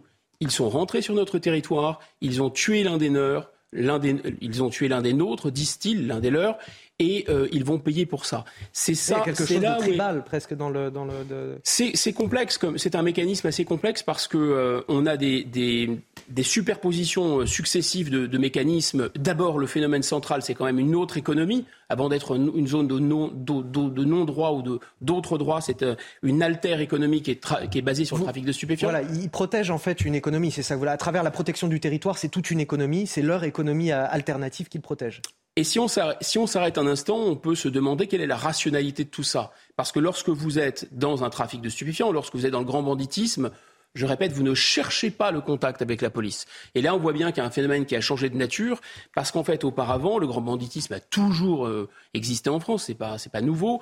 Euh, il y aura malheureusement toujours de la criminalité, euh, au moins de manière résiduelle. Ce qui est complètement différent, c'est que lorsque les, forces de l'ordre rentraient interpeller quelqu'un, il n'y avait pas de réaction de groupe de ce type, pour une raison simple, c'est que les gens, justement, pour protéger leur trafic, ne voulaient pas être exposés à la police. Alors ça peut vouloir dire deux choses. Ça peut vouloir dire que les trafiquants envoient un message aux forces de l'ordre en disant bah les pattes, hein, ne rentrez pas, parce que ici c'est chez nous, et vous sortez, c'est une zone étrangère, sous leur contrôle. Ça peut vouloir dire aussi qu'ils ne contrôlent pas et c'est une autre hypothèse, dans les deux cas c'est dangereux, ils ne contrôlent pas totalement les jeunes, entre guillemets, qui sont sous leur, autorité, parce que comme vous savez, il y a toute une petite armée, des choufs, etc., enfin des gens qui sont euh, dans quelque chose qui est presque industrialisé dans ces zones-là. Encore une fois, répétons-le, c'est des paroles religieuses, de, quasiment il faut sortir la gousse d'ail et le crucifix tous les gens de ces quartiers ne sont pas concernés par ce profil-là, par ce type de, de, de, d'activité-là. le préciser. Non, mais ça va tellement de soi, ça me paraît un peu fou de devoir le préciser, mais, mais comme on part du postulat que les Français sont tous d'horribles racistes et que si on ne dit pas ça, alors on cautionne un racisme qui, à mon avis, est imaginaire, disons-le, ça ne mange pas de pain. Je vais même aller plus loin. Je pense que les gens qui habitent dans ces quartiers subissent la férule euh, de ces trafiquants. Najwa a été, euh, vous êtes avocate, votre regard sur ces affrontements? Bon, sur ces affrontements, euh, je, rejoins ce qu'a ce qu'a dit Guillaume Bigot. Vous avez euh, dans certains des quartiers une société parallèle avec euh, ses codes, une culture clanique et puis alimentée en effet par euh, le trafic de drogue. Donc euh, je pense que Guillaume Bigot là-dessus a, tout dit. Moi j'aimerais euh, revenir sur les, les refus d'obtempérer qui sont énormes. Vous avez 25 000 refus d'obtempérer par an. C'est très très important. 20 par jour. Et, 20 par jour, en effet. Donc, il s'agit de, souligner ce, fléau. Enfin, c'est un, un, véritable fléau. Vous parliez également du fait qu'obéir maintenant aux forces de l'ordre, devient une exception, eh ben, ça marque aussi la crise de l'autorité, mais à tous les niveaux, que ce soit à l'école ou, ou euh, dans la rue, ou euh, les, les, les, personnes qui sont arrêtées pour un contrôle de papier, eh bien, euh, refusent tout simplement euh, de présenter leur, euh, leur papier, voire de s'arrêter. ensuite, vous avez, et c'est important de le rappeler, une police qui n'utilise pas comme ça son arme. C'est très réglementé. L'article 435-1 du Code de la sécurité intérieure prévoit que un policier peut utiliser son arme à partir du moment où la voiture ne s'arrête pas et qu'il y a une atteinte à la vie bah, de l'agent et une atteinte à la vie possible eh bien, d'une tierce personne qui se retrouverait euh, sur le chemin euh, euh, de cette voiture. Donc tout ça pour dire que c'est encadré. Donc je rebondis sur les propos de Jean-Luc Mélenchon quand il dit que la police tue. Non, la police ne, ne tue pas, euh, elle, tue en général parce que quand il y a des débordements ou l'utilisation d'une arme, euh, ce qui peut arriver, hein, euh, où le, policier n'a pas su maîtriser la situation, eh bien, il y a une saisine de l'IGPN.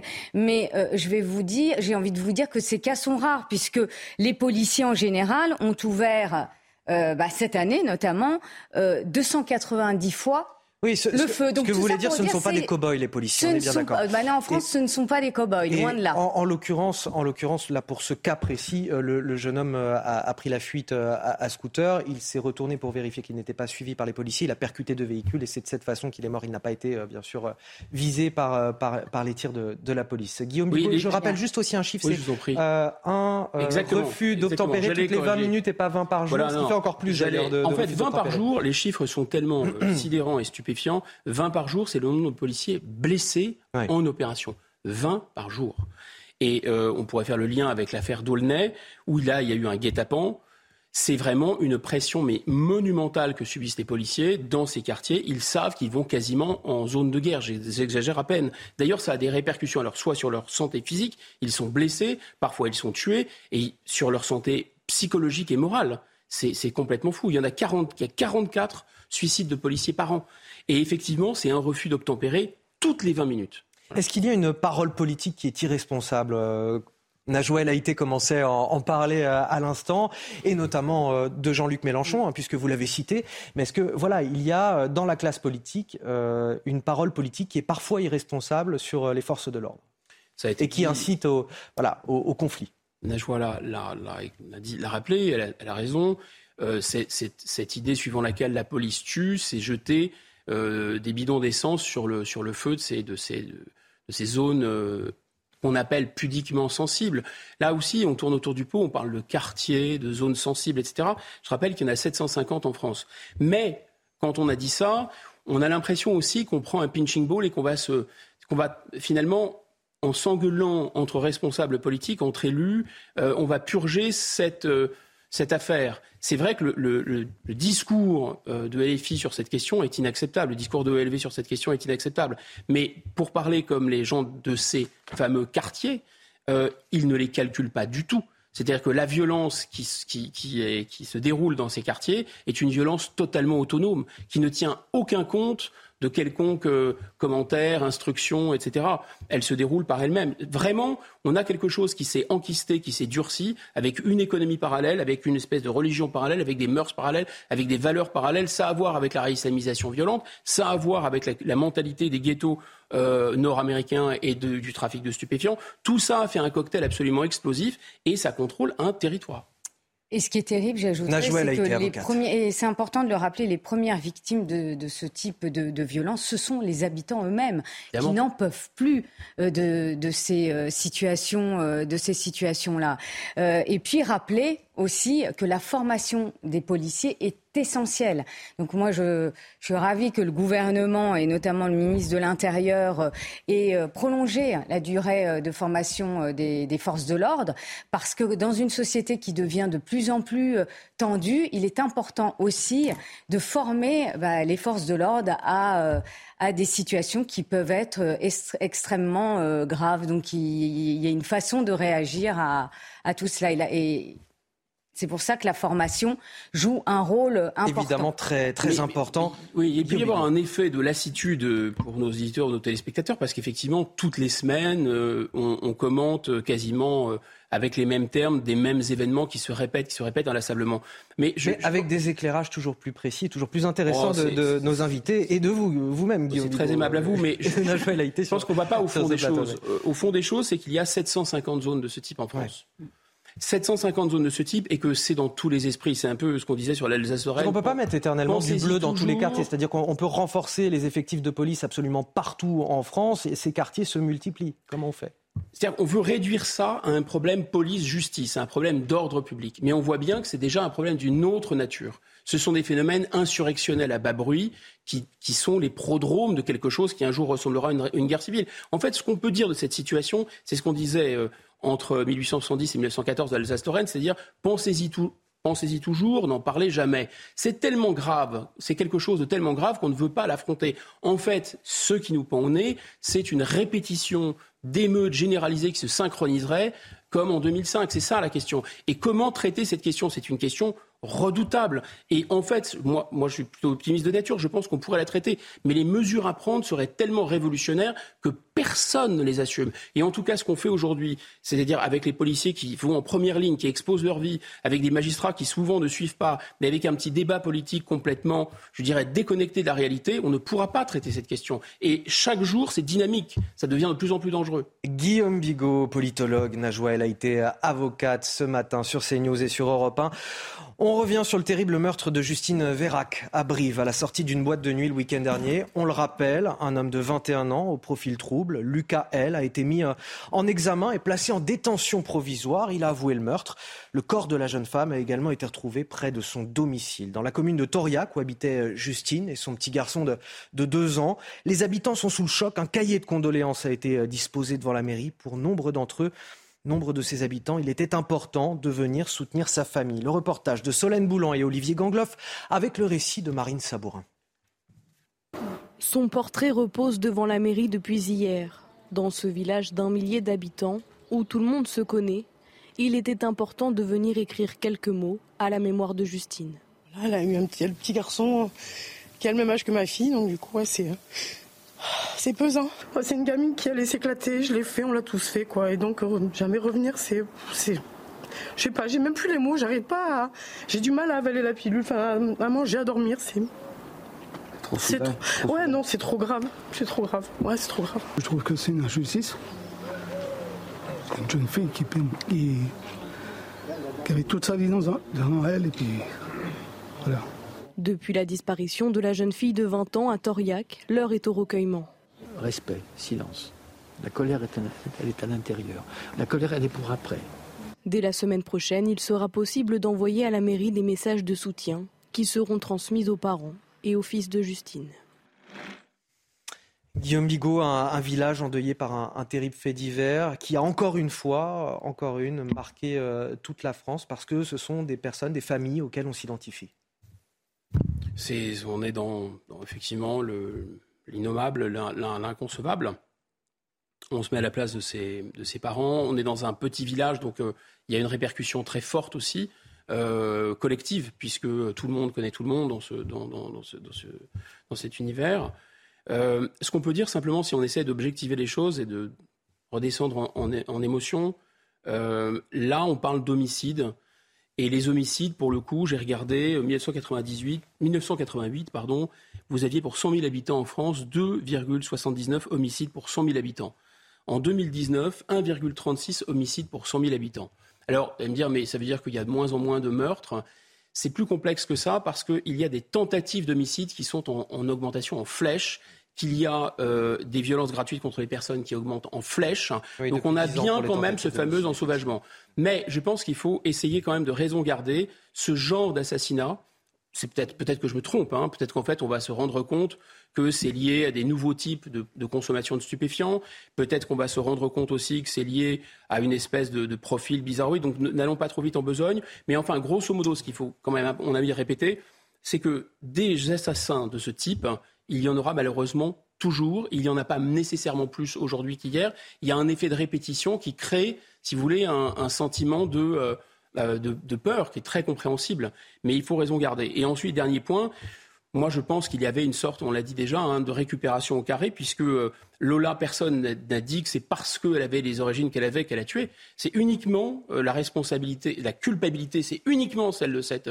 cette jeune femme qui l'a tuée, exactement comme là dans le cas de Justine, la culpabilité c'est uniquement la personne qui l'a tuée. Simplement, des questions politiques en marche peuvent être posées, non pas sur la culpabilité, mais sur la responsabilité. Alors si on s'aperçoit par exemple que ces gens étaient complètement détraqués, on peut se poser la question du suivi psychiatrique en France. Dans le cas de l'assassin Lola, ça me semblait normal de se poser la question des OQTF. Najwa elle a été forcément, ces, faits euh, suscitent des, une émotion collective.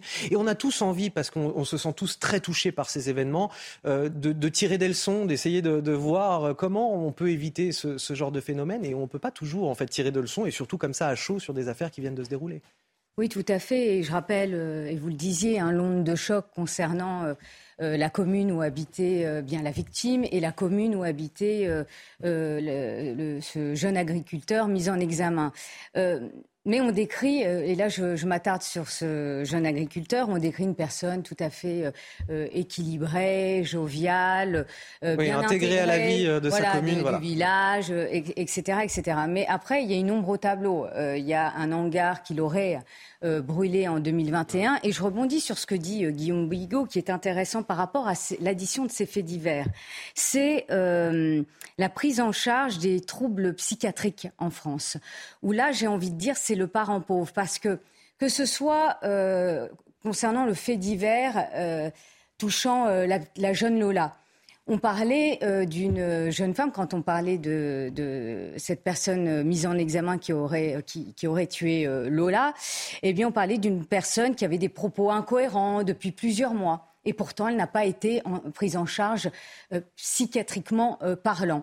Là encore, ce jeune agriculteur, on parle de quelqu'un d'impulsif qui aurait brûlé un hangar. Et eh ben là encore, il n'a pas été pris en charge de manière psychologique psychiatrique. Et c'est là où je veux en venir, c'est que il euh, y, a un vrai souci euh, de, prévention dans le domaine de la psychiatrie.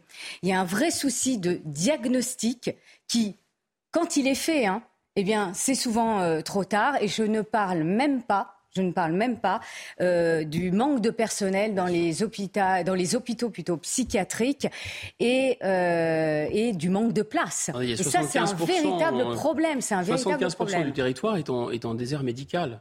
Donc il manque même de médecins libéraux, de médecins généralistes de base. Donc vous mm. imaginez bien les psychiatres, des gens qui sont capables et de faire Et pourtant, on voit que dans le cadre de ces faits divers, c'est extrêmement important de prévenir Guillaume Bigot, Najouel été. On va marquer une courte pause, le temps du rappel de l'actualité. C'est aujourd'hui avec Sandra Chambaud.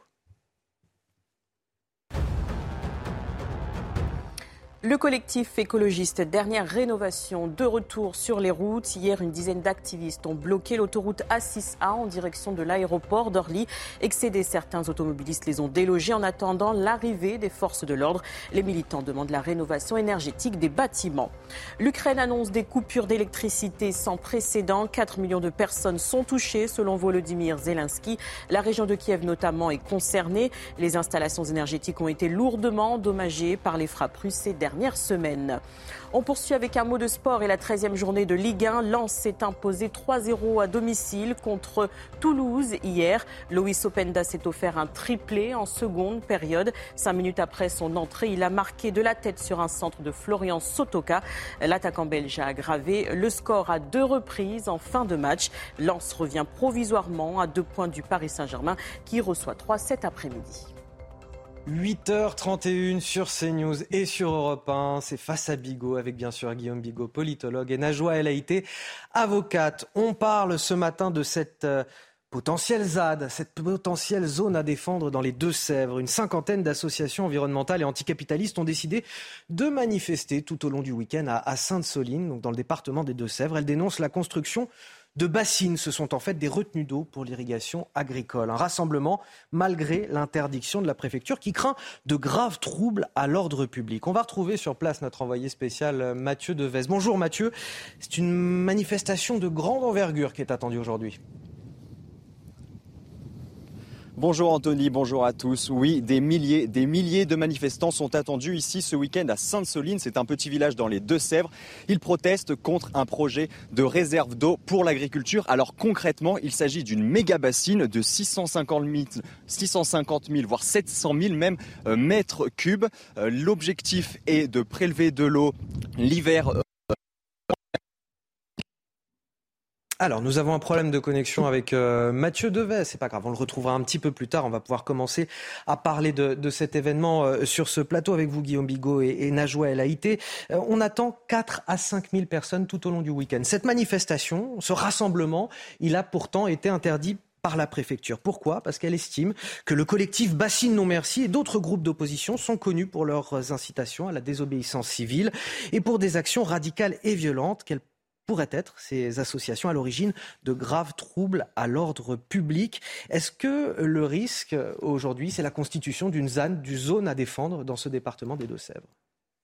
Oui, parce que c'est dans la culture de ces, militants, disons. Euh, ils ont, eux, l'impression d'avoir la légitimité pour eux, euh, même s'ils sont contre la loi. C'est un peu le phénomène d'Antigone. Vous voyez, euh, je suis dans mon bon droit, même si on m'interdit de.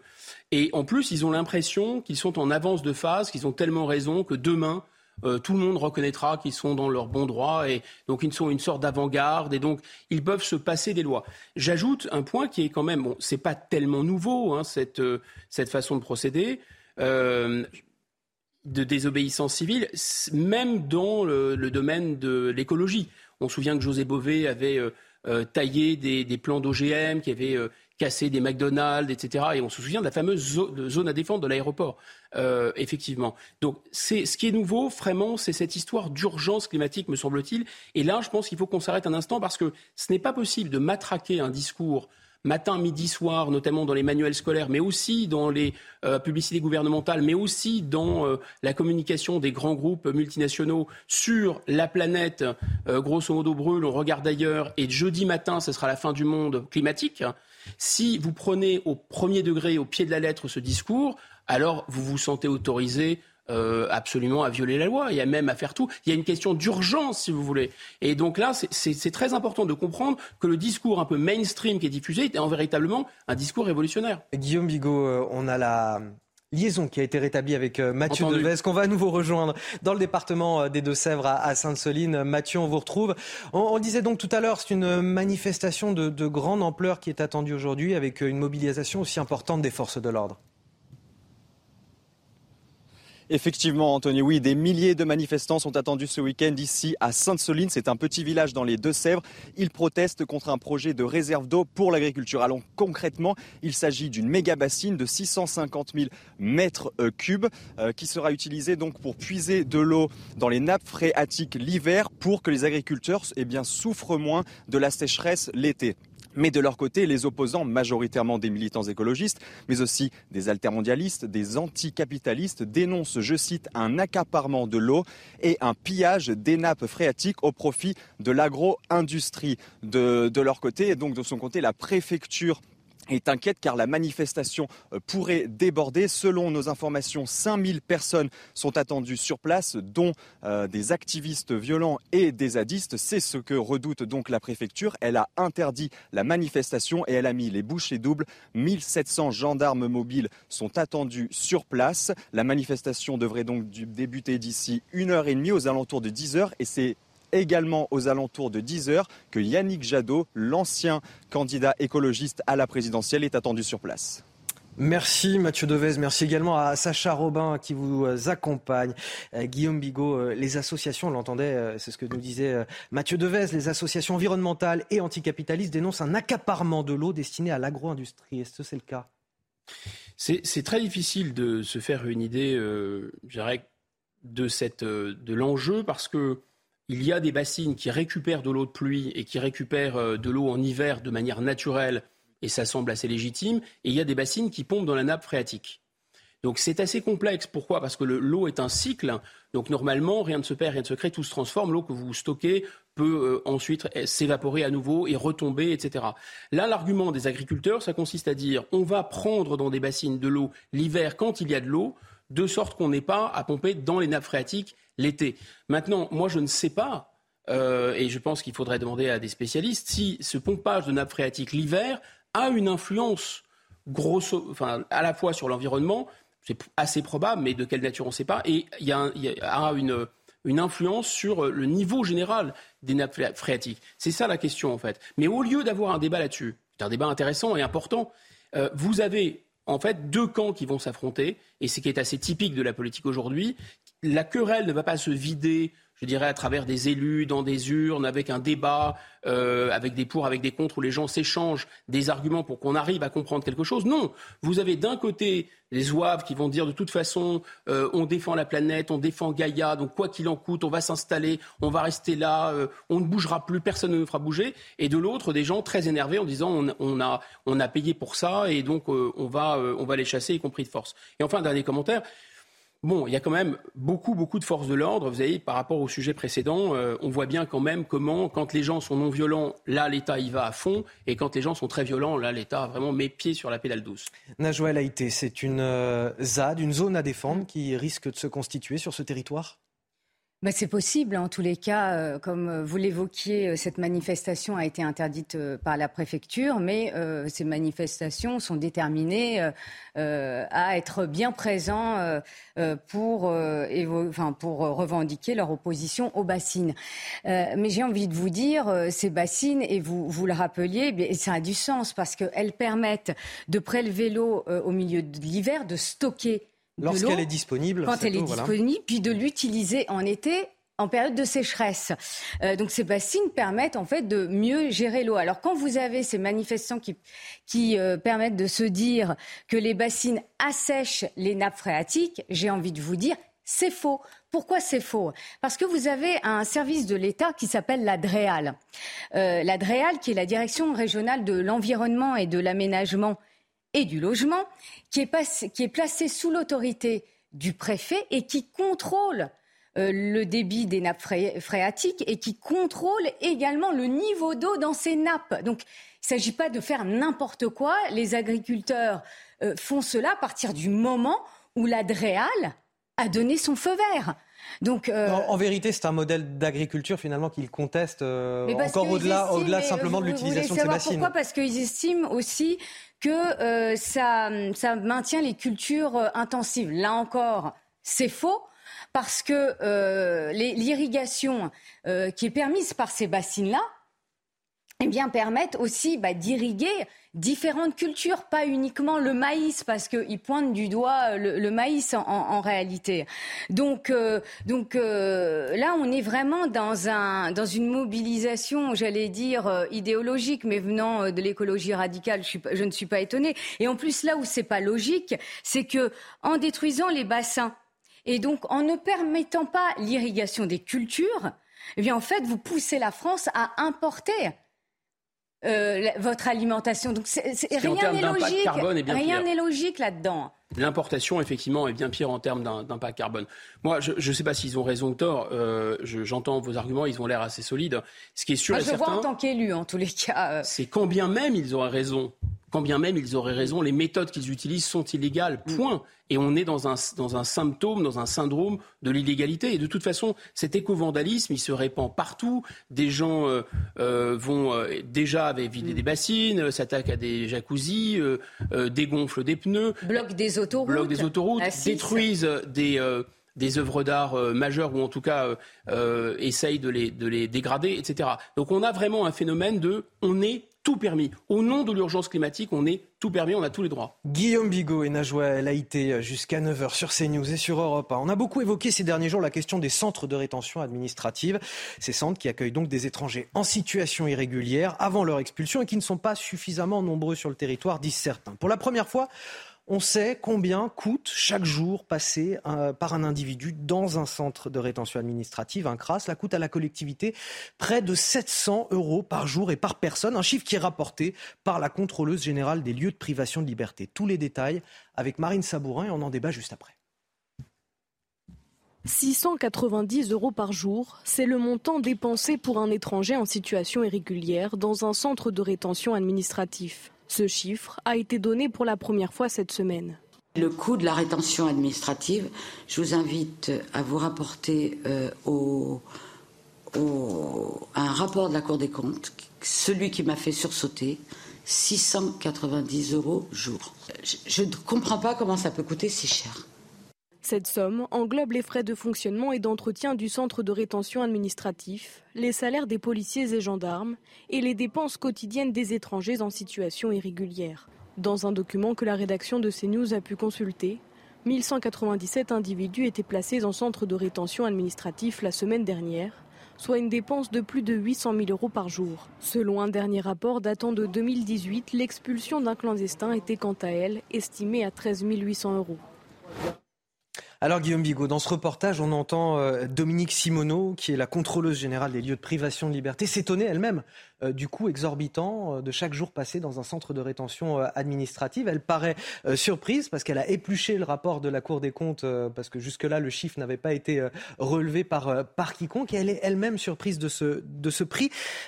1100 individus en ce moment qui coûtent au total plus de 825 000 euros par jour à la collectivité. donc la question que je voulais vous poser, Guillaume Bigot, c'est est-ce qu'il faut plus de place dans les centres de rétention administrative au vu de leur coût ça, ça va pas être difficile de, faire plus de places parce que d'abord les places qui existent, 1800 ne sont pas toutes occupées, vous le rappeliez, et 1800 c'est à rapporter aux 200 000 euh, euh, environ, aux 122 000 au QTF prononcés euh, chaque année à peu près, et environ au stock qui est au-delà de 800 000 au QTF. je ne sais pas si vous imaginez, il y aurait 800 000 personnes à faire quitter le territoire, il y en a 120 000 qui ont reçu une obligation qui n'a de nom que l'obligation, qui n'a d'obligation que le nom plutôt, et il y, a, il y a 1800 places au total. Ah, je pas, soit très clair, il est strictement déjà impossible hein. voilà, de, ça donne le vertige. de placer tout le monde en centre de rétention administrative, mais il serait même impossible de créer suffisamment de centres de rétention administrative pour placer toutes ces personnes avant leur expulsion. Écoutez, ça coûterait environ un milliard d'euros. Euh, mais enfin, un, milliard d'euros, on peut donner des exemples. Un milliard d'euros, c'est le prix du don euh, que M. Euh, Macron a fait au nom de la France à la fondation Bill et Melinda Gates. Un milliard d'euros, c'est le dernier coût estimé de l'aide médicale d'État. Je pense qu'il ne faut pas la supprimer intégralement. Il y, a, il y, a, un enjeu de santé publique et un enjeu humanitaire. Mais enfin, on peut quand même la réduire. 1,2 milliard, c'est colossal. Donc, on peut se donner les moyens. C'est une question de priorité. La question là, en l'occurrence, c'est que qu'est-ce qui va se passer? D'abord, cette argumentation, elle commence à dire, mais vous voyez, ça va quand même coûter très cher d'expulser les gens. Donc peut-être qu'il ne faut pas s'emballer sur la question. On peut l'entendre comme ça. Mais il y a surtout un autre argument qui est de dire, attention à ce qui va se passer dans les mois arrivés, dans les mois suivants, parce que on nous dit, et le président de la République a bien l'intention de dire, 100% des OQTF vont être exécutés. Bien sûr que 100%, moi je vous donne mon billet que 100% des OQTF vont bientôt être exécutés. Mais qui va aller en centre de rétention? Et qui va être expulsé bah, Les personnes qui ont commis euh, des crimes et délits sur le territoire français. En tout cas, c'est l'objectif du chef de l'État. C'est-à-dire les gens, voilà, les gens qui seront totalement expulsables de A à Z en l'état actuel du droit. Je vous rappelle, quand vous êtes dans un OQTF, vous voyez quatre fois les juges. Euh, quand vous êtes dans un OQTF, quand vous êtes euh, susceptible d'être expulsé, vous recevez un OQTF, vous avez 14 recours possibles. Il ne me semble pas que les Français, quand ils ont eu leur interdiction, enfin leur confinement, euh, leurs droits individuels aient été surprotégés de cette façon. Euh, je me mets à la place des, Français qui nous écoutent. Les centres de rétention administrative ont créé des places supplémentaires, ça coûte euh, très cher. On a aussi le prix euh, de l'expulsion d'un étranger en situation irrégulière. C'est 13 800 euros par personne quand on expulse quelqu'un. Est-ce que la solution, plutôt que de créer davantage de places dans ces centres de rétention administrative, ce n'est pas aussi de réguler les flux migratoires en amont avec une police aux frontières européennes qui soit plus efficace Non, mais parce qu'on on a des problèmes avec nos comptes publics, ça n'a échappé à personne. Euh, on a des Français qui euh, vivent en ce moment difficilement, qui traversent une série de crises, et on entend ces sommes qui sont euh, dépensées pour des centres de rétention administrative et pour une situation qui ne semble pas s'améliorer. En tout cas, ça n'a pas l'air de servir à grand-chose au regard des Français. Bah, écoutez, si vous nous dites que l'argent serait mieux dépensé par l'Europe, déjà, la contribution nette de la France à l'Union européenne est presque de 10 milliards, donc c'est absolument colossal. Et deuxièmement, donc cet argent, on pourra en faire quelque chose, et notamment euh, pour expulser les gens en situation indésirable par nos propres moyens. Et je vous rappelle par ailleurs que euh, l'Europe est l'une des raisons, pas la seule, à travers le mécanisme Schengen, à travers la surprotection des droits individuels des étrangers, c'est un des leviers maximaux, c'est un des outils maximaux euh, d'augmentation des flux migratoires. L'Union européenne n'a pas du tout l'intention d'empêcher les gens de rentrer sur le territoire. Au contraire, ce n'est pas un levier possible. Ce que vous nous dites aujourd'hui, c'est inefficace et ça le sera, ça le restera. De toute façon, on pourrait très bien imaginer sur un plan conceptuel qu'on ait, euh, si vous voulez absolument maintenir Schengen, on pourrait maintenir une deuxième frontière avec Frontex, etc. Euh, et en plus rétablir notre frontière. Ce serait de toute façon pas incompatible et ce serait, enfin, ce serait incompatible en l'état actuel des traités et des, choses qu'on a signées, mais il faudrait le renégocier, ce serait pas impossible et ce serait beaucoup beaucoup plus efficace. Mm. Mais vous avez raison, votre argument est, pertinent. Au lieu de, payer beaucoup d'argent à faire sortir les gens, il faut ne pas les laisser rentrer. Najouel a été, ça vous euh, déjà, est-ce que cette somme de 700 euros par jour et par personne 825 000 euros aussi par jour pour la collectivité pour héberger ces, ces, 1100 personnes dans les, dans les centres de rétention administrative. Est-ce que ces sommes vous surprennent? Non, ils ne me surprennent pas, mais euh, l'immigration illégale euh, coûte cher à la France, c'est clair. Vous vous rappeliez le, le, budget euh, consacré à l'aide médicale d'État qui a atteint en 2022 1 milliard d'euros. Donc euh, là où Guillaume, raison, euh, Guillaume, Guillaume Vigo a raison, c'est que euh, il s'agit de santé publique aussi, mais il s'agit aussi de, de, réduire, c'est énorme, un milliard d'euros consacrés à, l'aide médicale d'État. vous avez également l'expulsion, les expulsions d'étrangers en situation irrégulière qui, coûte, qui a coûté en 2018, et ça c'est les chiffres de la Cour des comptes, en 2018 500 millions d'euros à l'État, c'est énorme. Alors vous évoquez, vous évoquez évoquiez quelques propositions pour limiter euh, ces coûts, notamment euh, réguler les flux migratoires euh, en amont. Mais j'ai lu un rapport très très intéressant, un rapport parlementaire qui a été publié en, en, 2019, qui dit que les expulsions des étrangers en situation irrégulière forcée coûtent, et vous rappeliez le chiffre, un peu plus de 13 000 euros. 13 800 Par contre, les, le retour aidé des étrangers en situation irrégulière coûterait moins cher à la France, soit 2500 euh, euros. Donc c'est intéressant quand même ce, Alors, ce ratio. faut-il qu'il soit volontaire au, eh ben, retour aidé eh ben, Oui, non, ben, il y en a, il y en a qui sont volontaires, mais euh, il y en a d'autres qui le sont moins, et c'est compliqué de forcer euh, un étranger à, prendre l'avion. Ça, euh, je, je, le reconnais, mais c'est une situation à laquelle, eh bien, le gouvernement a pris et prend conscience puisqu'il y a un projet de loi sur l'immigration qui va être discuté au premier semestre 2023. Euh, et, là, vous rappeliez notamment quelques propositions, donc une simplification euh, des procédures qui sont, qui sont longues parce que vous avez. Vous parliez de 14 recours, hein, Guillaume Bigot. Euh, 14 recours, 14 recours possibles. Bah, entre la France et, et l'Union européenne, vous avez donc simplification des procédures qui seraient notamment proposées, mais également le fait qu'un étranger condamné n'aura pas à purger sa peine en France avant d'être expulsé. Donc là aussi, c'était une question qui revient souvent dans nos débats. Un, dernier sujet à évoquer avec vous, puisque tout à l'heure je vous évoquais la perception des Français face à ces sommes dépensées dans les centres de rétention administrative, parce qu'on a des Français qui sont en, difficulté, qui font face à une inflation. Oui, parce qu'un illégal coûte bientôt plus cher qu'un ouvrier français au SMIC. Hein, alors, Peut-être, mais euh, face à une inflation qui dépasse aujourd'hui euh, les, les 6% par an, beaucoup de Français ont du mal à joindre les deux bouts. Et là, on ne parle même plus de rogner sur les loisirs, c'est carrément euh, les, les, dépenses alimentaires qui sont en jeu. Le prix du caddie explose. On vous en parle assez souvent d'ailleurs dans, dans la matinale chaque week-end parce qu'on sait que vous êtes particulièrement touchés à tel point que les associations qui gèrent justement des restaurants solidaires voient arriver une nouvelle catégorie de population, c'est-à-dire des Français, des classes moyennes qui basculent littéralement dans la pauvreté. Écoutez ce reportage à Lyon signé Olivier Madinier. Sophie dispose d'un peu moins de 1000 euros par mois pour se loger, payer ses factures et sa nourriture. Avec l'explosion du coût des produits alimentaires, Il lui est de plus en plus difficile de se nourrir correctement. Dans ce restaurant associatif, elle peut avoir un repas complet pour 2 euros. Il m'est important de payer mes factures parce que malgré tout, voilà. Mais se nourrir aussi, ça devient euh, un challenge.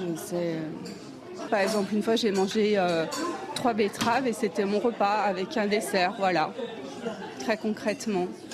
Alors qu'ici, c'est l'entrée, mange, on mange une viande, un légume et un dessert.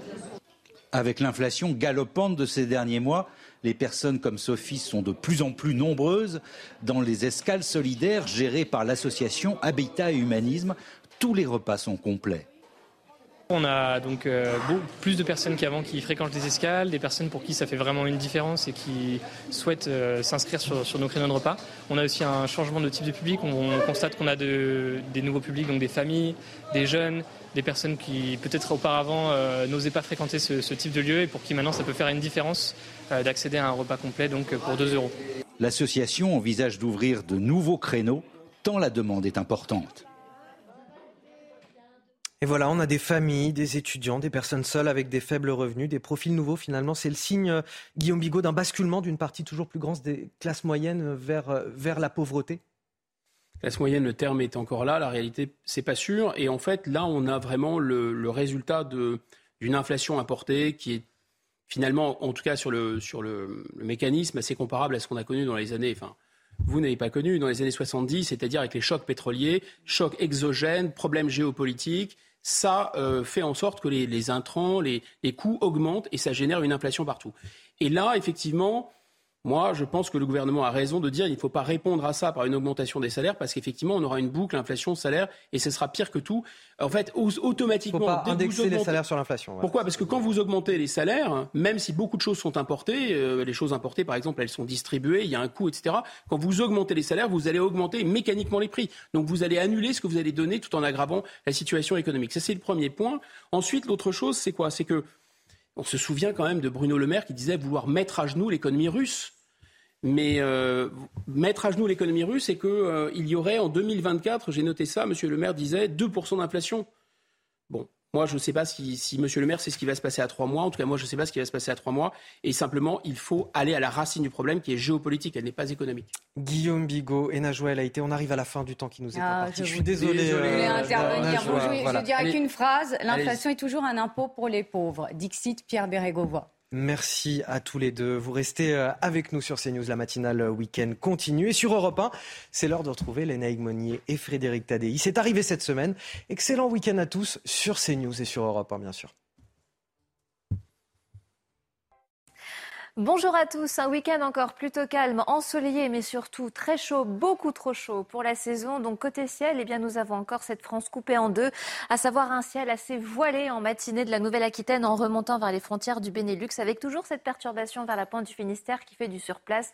Donc ce sera quelques gouttes et un petit peu de vent. Donc par contre, plus on se dirige à l'est, et plus on aura un ciel lumineux, avec en matinée quand même quelques brumes et brouillards, et encore des entrées maritimes persistantes en direction du golfe du Lion, porté justement par ces vents maritimes, ce vent d'autant 70 km heure. Vous allez voir que dans l'après-midi, ce vent va se renforcer avec des pointes à plus de 80 km heure. Ça sera très ensoleillé entre Corse et continent. Partout ailleurs, eh bien, c'est pareil, l'ambiance sera lumineuse avec quelques voiles de nuages qui seront un petit peu plus épais vers le quart nord-est de la Bourgogne, vers l'Alsace, mais aussi et toujours vers le quart nord-ouest pour les températures. On en parlait déjà chaude, on peut le dire, au lever du jour, 10 degrés aux portes quand même de la Toussaint pour une matinée. Ça se passera du côté de Dijon encore à Grenoble 18 degrés s'il vous plaît du côté de La Rochelle, encore en direction de Poitiers. Une chaleur qui ne fait que s'accentuer dans l'après-midi. On va encore atteindre presque les 30 degrés vers le Massif central et vers la vallée de la Garonne. Ça sera plus tempéré vers la Bretagne avec 19 degrés à Brest.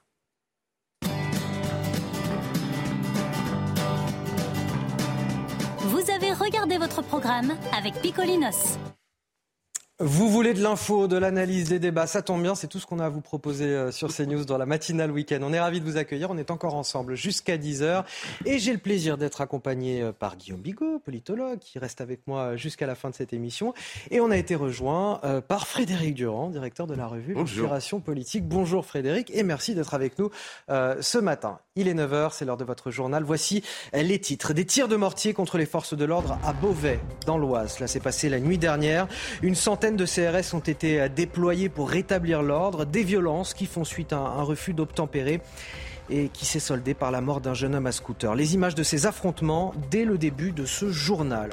Le reportage à suivre également dans le village de Toriac, dans le Lot, un village endeuillé par la mort de Justine Vérac. Des habitants en larmes qui viennent lui rendre hommage. La jeune maman de 20 ans a été tuée à l'issue d'une soirée en boîte de nuit le week-end dernier. Le principal suspect est passé aux aveux et le corps de Justine a été retrouvé près de son domicile. Une nouvelle ZAD, une zone à défendre, va-t-elle se constituer dans les Deux-Sèvres? À Sainte-Soline, des militants écologistes et anticapitalistes manifestent tout le week-end contre la construction de bassines de retenue d'eau pour les agriculteurs. Un rassemblement pourtant interdit par la préfecture qui craint de graves troubles à l'ordre public. On fera le point ce matin sur cette situation explosive, nos reportages, nos envoyés spéciaux et nos invités à suivre.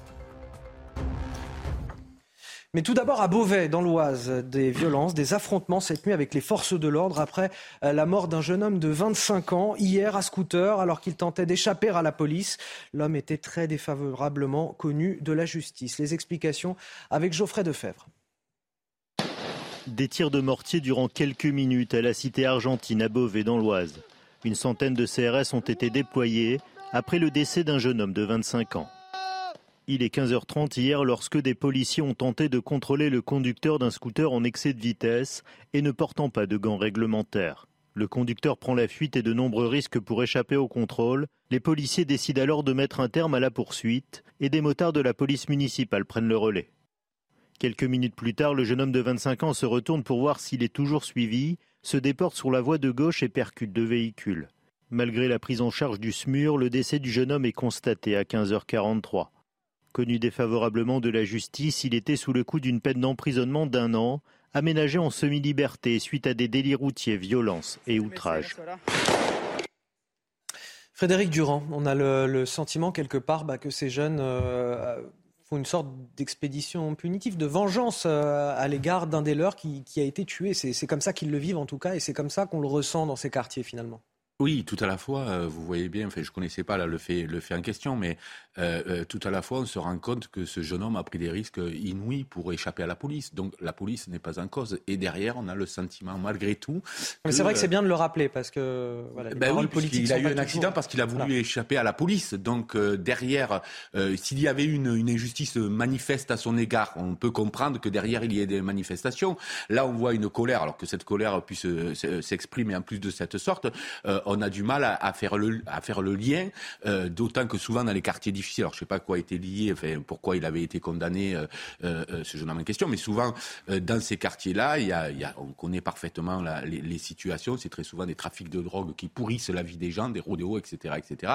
Et donc là, c'est vrai qu'on a, on a du mal parce qu'on ne voit pas tout à fait la, la, cause, enfin, entre la cause et la conséquence, c'est-à-dire quelqu'un prend des risques, effectivement c'est terrible ce qui arrive à, ce jeune homme, moi je ne dirais pas le contraire, parce que c'est toujours terrible de perdre la vie c'est un drame de toute façon. Mais, mais, mais, les forces de l'ordre ne sont pas en cause, sauf à dire que chacun peut faire ce qu'il veut et que la police ne doit plus poursuivre les gens qui sont en infraction. Auquel cas, là, précise, on n'a plus de justice. Puisque vous posiez euh, la question qu'il était donc euh, défavorablement connu de la justice, qu'il effectuait une peine de 12 mois d'emprisonnement, notamment pour des délits routiers, des violences, des outrages sur personnes dépositaires de l'autorité publique en récidive et une peine qui était aménagée sous la forme d'une semi-liberté. Guillaume Bigot.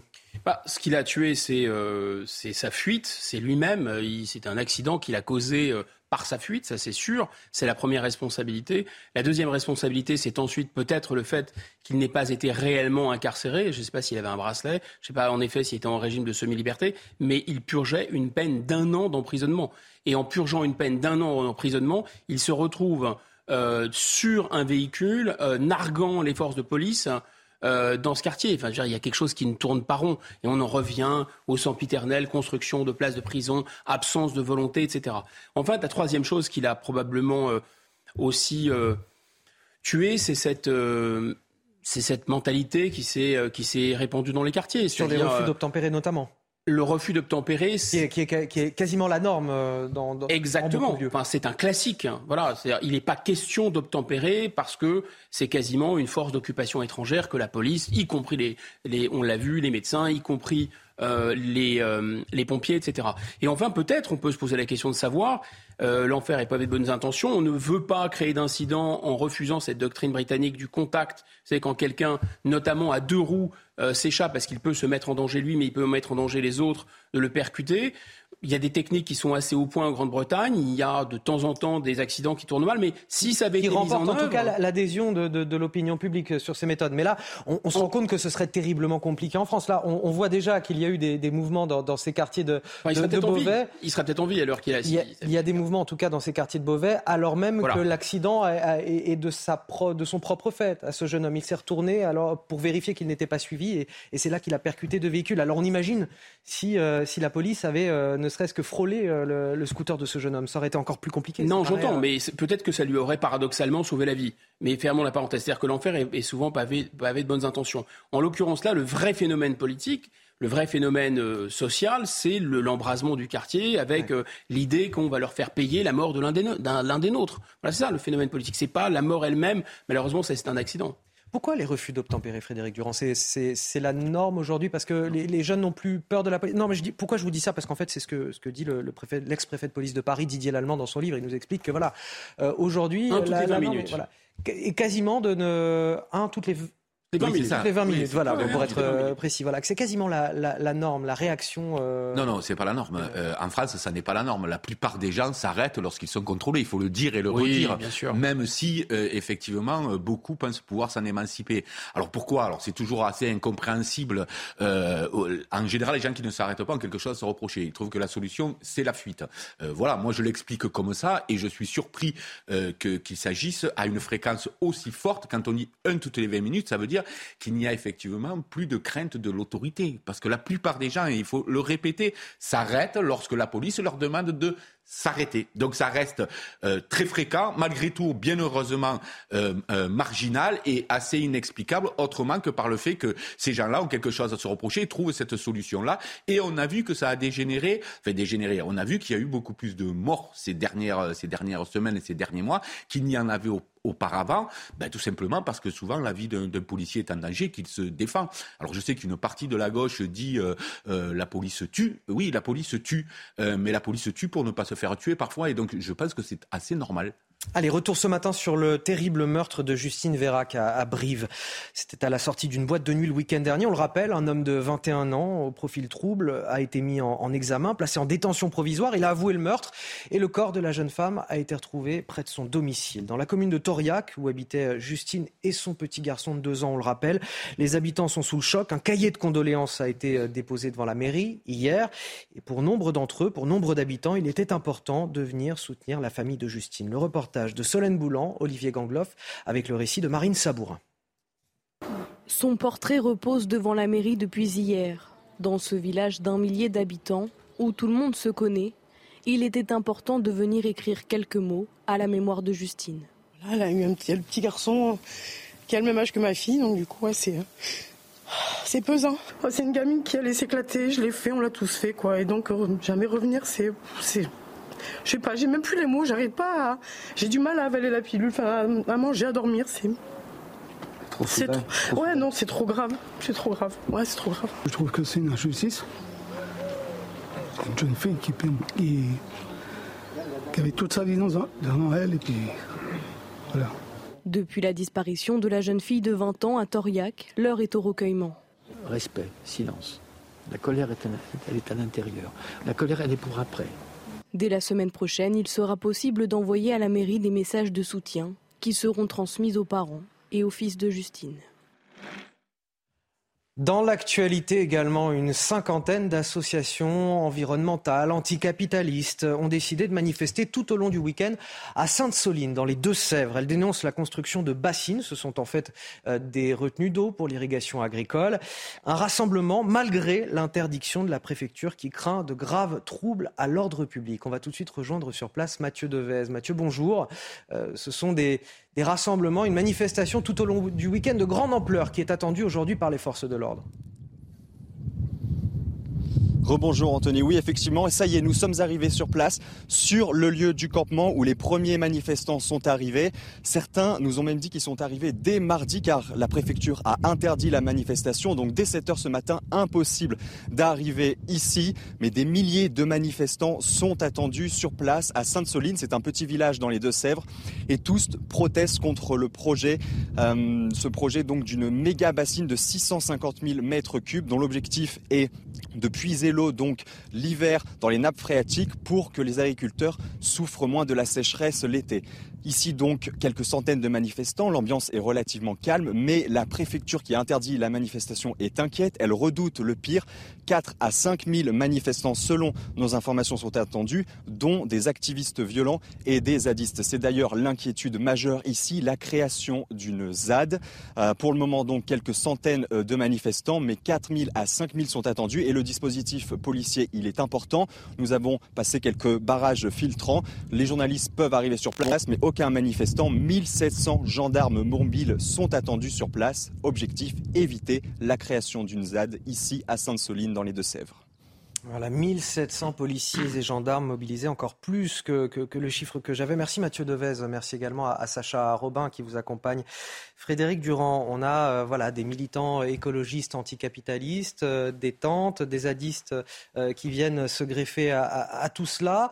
Est-ce qu'on a le, cocktail idéal de la constitution d'une zone à défendre, d'une ZAD? Non, Me vient à l'esprit déjà, parce que la, preuve que la gauche a changé, le, slogan du Parti communiste pour défendre les paysans il y a une quarantaine d'années qui disait nous ne voulons pas que la France devienne le bronze cul de l'Europe. Le, pardon? Le bronze cul de l'Europe, pour, pour, dire les choses clairement. Pas l'expression du sens. Eh ben oui, c'est ça. Ça voulait dire on veut que, on veut que notamment l'agriculture continue, que l'industrie continue, etc. Là aujourd'hui, euh, la gauche s'y oppose. Moi, je crois que simplement sur ces questions-là, parce que vous avez remarqué qu'il n'y a plus de paysans en France ou quasiment plus, malheureusement. donc il faut prendre les choses avec un peu de responsabilité, me semble-t-il. en l'espèce, là, ce sont des bassins de rétention d'eau. Alors on sait que pour éviter aussi de pomper euh, en permanence dans la nappe phréatique et notamment dans les périodes de sécheresse, etc. Il y a un rapport de l'INRA 2016 qui dit effectivement il faut faire attention à ce que nous faisons, euh, mais euh, il faut étudier au cas par cas. Donc voilà. donc je pense que il faut que l'agriculture, pardon, excusez-moi, vive dans ce pays et on ne peut pas s'opposer de manière systématique. Il faut bien qu'il y ait de l'emploi, il faut bien qu'on soit capable de faire vivre nos industries, y compris agricoles. Il ne peut pas y avoir systématiquement en face, au nom de l'écologie. Euh, euh, laquelle écologie, il faut, il faut la prendre en compte, bien sûr, mais faisons les choses selon ce que nous dit la science et pas uniquement selon ce que nous dit l'idéologie et la politique. C'est ça surtout. Donc s'il faut faire du cas par cas pour étudier, là on peut faire de la rétention. Là c'est plus dangereux d'en faire pour des raisons écologiques. Oui, il faut l'entendre ça aussi mais on ne peut pas en faire un, combat idéologique aveugle. Guillaume Bigot, justement, ces, militants écologistes, ils sont dans, l'idéologie aveugle, ils combattent systématiquement un modèle agricole qui ne leur plaît pas, euh, voilà, quitte à, mettre encore plus en difficulté ces agriculteurs. Oui, ça, ça, révèle aussi une sorte de défiance à l'égard des autorités, du lien entre les autorités et les organismes scientifiques et euh, disons, d'autres intérêts euh, agroalimentaires, etc. ces gens-là sont dans ce discours-là, c'est-à-dire que les informations qu'on nous donne sont des informations frelatées, c'est manipulé par l'agroalimentaire, c'est manipulé par les multinationales, donc n'en croyons rien. N'en croyons rien, et par ailleurs, comme la planète euh, jeudi matin va cesser de fonctionner à cause du réchauffement climatique, on s'autorise à tout et à n'importe quoi. On est dans l'illégalité totale. Donc c'est vrai que c'est très très problématique. Et là, la, crainte des autorités, c'est qu'en plus, ces gens, on l'avait vu euh, dans l'affaire de l'aéroport, euh, ils ont l'idée de fabriquer une contre-société sur place. C'est-à-dire qu'ils s'opposent à l'ordre euh, public et ils s'installent sur place. Et c'est ça, c'est pour ça qu'il y a une, une, telle fébrilité et autant de forces de l'ordre qui sont mobilisées, parce que les forces de l'ordre savent que s'ils s'installent sur place, ils décompront. Ça veut dire, ça veut dire qu'après, politiquement, c'est très difficile à gérer. Pour Bien sûr. Et il y a toute une espèce de kermesse, d'ambiance, euh, Notre-Dame-des-Landes, une, une, ambiance de kermesse, etc., où on organise une contre-société. Je pense que, on, enfin, évidemment, leur position euh, peut se discuter, la question de savoir si il faut pomper dans les nappes phréatiques, quels sont les effets, etc. Mais comme l'a très bien expliqué Frédéric, eux, ils ne sont plus dans le débat du tout. Ils sont dans l'action. Et dans l'action pour, euh, au nom de quelque chose qui est, pour eux, une urgence absolue. Alors, je voulais vous montrer justement une séquence ce matin, une autre action euh, cette fois, toujours des militants et écologistes, et vous allez me dire ce que vous en pensez. Des militants qui bloquent euh, l'autoroute A6 en direction de l'aéroport euh, d'Orly, aux, portes de Paris. Un moment extrêmement tendu, des violences ont parfois éclaté entre les automobilistes et les militants, jusqu'à l'intervention de la police qui a permis un retour à la circulation normale. Des militants écologistes qui étaient là pour lutter pour la rénovation des passoires thermiques. Regardez ces images, la tension est extrêmement forte. J'ai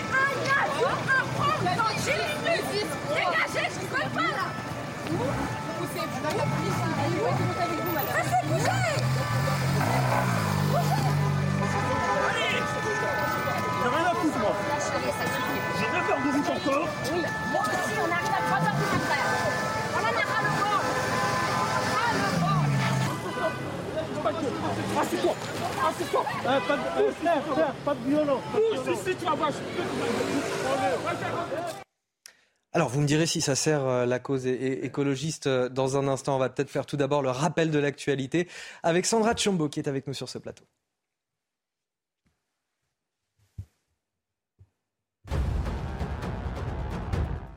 Le passage à l'heure d'hiver, c'est cette nuit. À 3 heures du matin, il sera 2 heures. Ce changement a été harmonisé au niveau européen en 1980. Objectif limiter la consommation d'énergie en plein choc pétrolier. À l'exception de Saint-Pierre et Miquelon qui se calent sur le Canada, les territoires d'outre-mer ne sont pas concernés. Des policiers violemment agressés à Aulnay-sous-Bois en Seine-Saint-Denis. L'un d'eux a été blessé à la tête suite à un jet de pavé. Il s'est fait poser 7 points de suture. Les agents ont été pris à partie par une cinquantaine d'individus jeudi soir. Ils sont tombés dans un guet-apens dans la cité des 3000. Le mari de Nancy Pelosi attaqué au marteau. Joe Biden dénonce une agression ignoble. L'octogénaire a été opéré. Il souffrait d'une fracture du crâne et de blessures au bras droit et aux mains. Le suspect entré dans le domicile du couple à San Francisco vendredi. Il cherchait la dirigeante américaine, mais elle se trouvait à Washington. Merci euh, Sandra Chambon. Vous montrez à l'instant cette séquence extrêmement tendue entre euh, des militants euh, écologistes sur l'autoroute A6 qui bloquaient la circulation en direction de l'aéroport d'Orly. Les automobilistes extrêmement énervés par cette situation. Enfin, Frédéric Durand, on peut quand même comprendre, quand on, quand on est français et qu'on veut partir en vacances, on s'expose aux grèves de la SNCF, au risque de pénurie d'essence. Désormais, on nous bloque l'accès à l'aéroport. Bon, pour ceux qui ont la chance de, de prendre l'avion pour pouvoir partir en vacances, c'est quand même une tannée de pouvoir partir en vacances quand on est français en ce moment. à la Après, dans les dans les contestations, tout ne se vaut pas. Il y a des raisons de contester en France, bien sûr, et, euh, et, certains ont raison. Et, bon, et ma question, c'est est-ce qu'ils vont trop loin? Voilà. Ben, surtout, est-ce que c'est la bonne manière de faire? Parce que euh, on peut très bien distribuer des tracts à des, à des, euh, à des péages d'autoroute, on peut très bien informer la population, les avertir, et pas se les mettre à dos, tout simplement, parce que lorsque vous mettez les gens à dos, vous avez peu de chances de réussir. Dans le cas d'une grève, par exemple, il y a un rapport de force entre, je dirais, le patron et les ouvriers ou les employés. Donc là, c'est par conséquence que ça embête les gens. Alors que là, ça les embête directement parce qu'on se met devant leur voiture. C'est pas tout à fait la même chose, à mon sens. Surtout que je, vois, je vois pas trop le lien non plus entre les passoires thermiques et le fait de se mettre sur l'autoroute et bloquer l'aéroport d'Orly. C'est un vrai problème, par contre. ça, c'est une réalité. Après, la manière de le contester me paraît. Sans, euh, bien sûr minimiser euh, cette question, on est bien d'accord. Mais effectivement, le fait de déranger des Français qui partent en vacances pour parler des passoires thermiques, est-ce que c'était vraiment ah bah je pense que c'est plus que déranger. Euh, déjà déranger, ça n'irait pas du tout. Mais, mais là, en l'occurrence, ils se sont mis en danger eux-mêmes. C'est une autoroute. Si les gens avaient freiné et derrière, il y aurait pu avoir des accidents, à mon avis, gravissimes. Euh, et on voit bien qu'en fait, ces jeunes sont en colère. C'est un peu la Thunbergisation des esprits, hein, avec les hurlements poussés par Greta Thunberg aux Nations Unies, dont on se souvient encore. Elle n'était pas majeure à ce moment-là. Euh, et des chefs d'État qui se sont quasiment prosternés, comme si c'était euh, l'oracle de Delphes. Donc là, si vous voulez, il y a quelque chose qui ne va pas parce qu'on accepte cette radicalité dans le discours cette radicalité, elle est répétée, elle existe dans les manuels scolaires, elle existe dans les messages gouvernementaux, elle existe encore une fois dans la communication des grandes entreprises et le, greenwashing.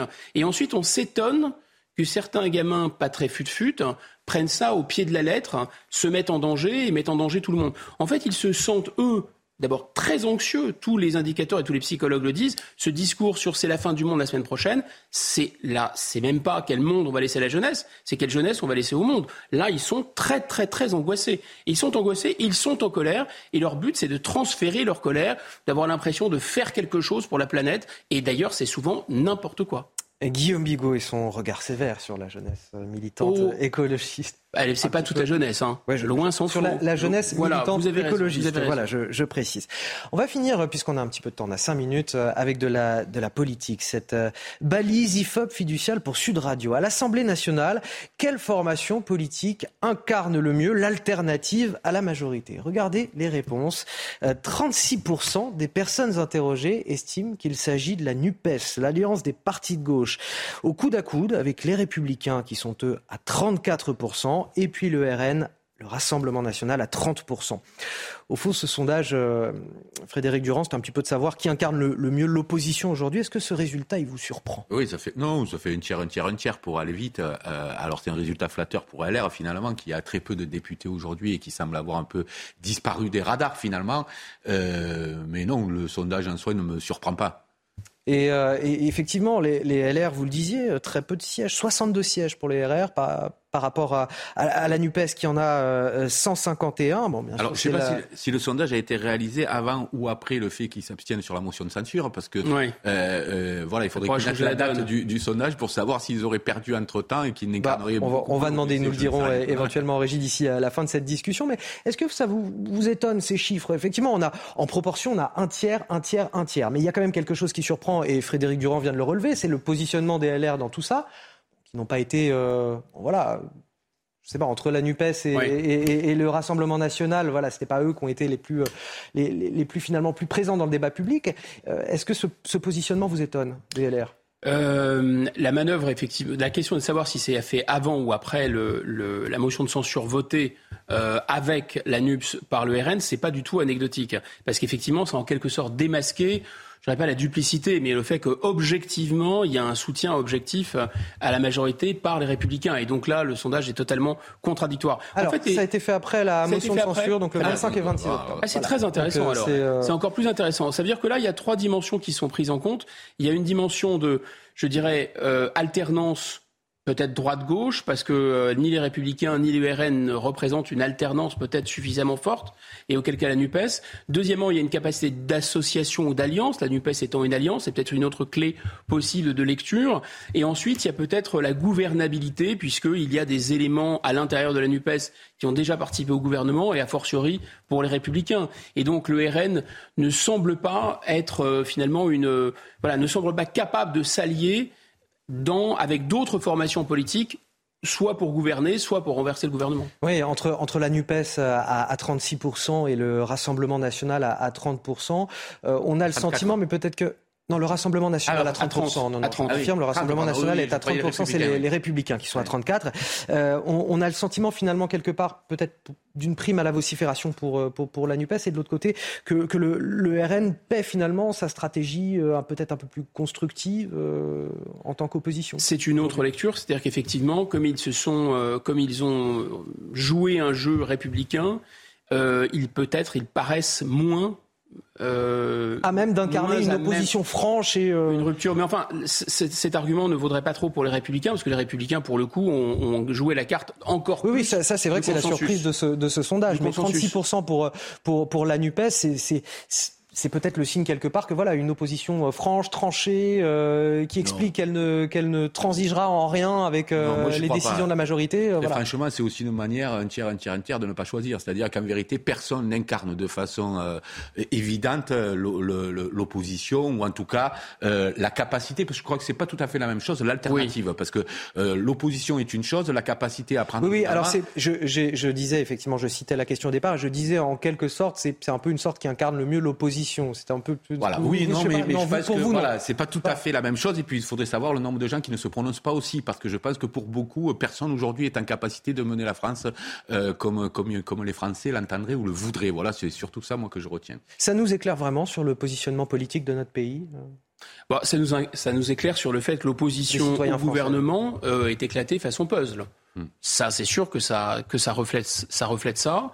Euh, C'est-à-dire qu'en fait, on a des oppositions qui sont à peu près de, euh, forces équivalentes et qui sont incapables de se coaliser contre le gouvernement ou d'ailleurs avec le gouvernement, puisqu'il y a eu quasi une fin de non-recevoir la proposition que faisait M. Sarkozy euh, d'une alliance en bonne et due forme entre LR et la majorité gouvernementale. Euh, Guillaume Bigot, Frédéric Durand, vous voulez bien rester avec moi On est ensemble alors jusqu'à dire. Oui, vous restez là. maintenant vous êtes là, c'est bon, vous êtes réveillé, donc je vais pas. Absolument.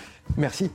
restez avec nous. Merci à vous. Restez avec nous. Dans un instant sur euh, CNews, euh, on vous fait part de ce témoignage bouleversant, celui de Vincent. Il est l'un des meilleurs amis de, de Justine Vérac, tué à l'issue d'une soirée en boîte de nuit le week-end dernier. Il est euh, l'un aussi des derniers à l'avoir vue vivante, Justine Vérac, ce soir-là. Il se livre à nous avec émotion ce matin. Il, a parlé, il s'est confié euh, à nos reporters Jeanne Cancard et Fabrice Elsner. On en écoute un extrait. On écoutera ça plus longuement dans un instant, juste après la pause.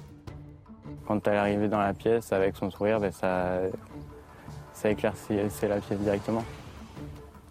C'était une personnalité euh, très, très bienveillante. Il est toujours temps de nous rejoindre dans la matinale week-end. On est ensemble jusqu'à 10h avec Guillaume Bigot, encore une fois, qui est avec nous, Frédéric Durand et Harold Iman, avec qui on parlera dans quelques minutes du conflit en Ukraine. Les titres de votre journal de 9h30. À la une, ce témoignage bouleversant de Vincent. Il est l'un des meilleurs amis de Justine Vérac, tué à l'issue d'une soirée euh, en boîte le week-end dernier. Il est aussi l'un des derniers à l'avoir vu vivante ce soir-là. Vincent se livre à nous avec émotion. Ce matin, il nous raconte ce que représentait pour lui cette jeune maman de 20 ans, une amie souriante, joué, à l'écoute. Il s'est confié à nos reporters Jeanne Cancard et Fabrice Elsner. Près de 700 euros par jour et par personne, c'est le coût des migrants en situation irrégulière qui occupent les centres de rétention administrative avant d'être expulsés vers leur pays d'origine. Un chiffre dévoilé par la contrôleuse générale des prisons qui s'en étonne elle-même. Y a-t-il des alternatives possibles? On en débat sur ce plateau. Le basculement toujours plus fort des classes moyennes vers la précarité. Face à l'inflation, des familles, des étudiants, des personnes isolées sont de plus en plus nombreuses à se rendre dans des restaurants associatifs, là où l'on propose des repas à seulement 2 euros. C'est pour eux une question de survie. Notre reportage à Lyon dans ce journal. Et on commence avec euh, le terrible meurtre de Justine Vérac euh, à Brive, à la sortie d'une boîte de nuit le week-end dernier. On le rappelle, un jeune homme de 21 ans a été interpellé au profil trouble, Lucas L. Il a été mis en examen, placé en, en détention provisoire. Il a avoué le meurtre. Le corps de la jeune femme a également été retrouvé près de son domicile. Ce matin, on vous fait écouter ce témoignage bouleversant. C'est celui d'un ami de Justine qui était présent dans la boîte de nuit euh, ce soir-là, juste avant la disparition de la jeune femme. Il s'appelle Vincent, il est évidemment très ému. Il a accepté de parler au micro de Jeanne Cancard et de Fabrice Elsner. On l'écoute. Quand elle est arrivée dans la pièce avec son sourire, ben ça, ça éclaircissait la pièce directement. C'était une personnalité euh, très, très bienveillante.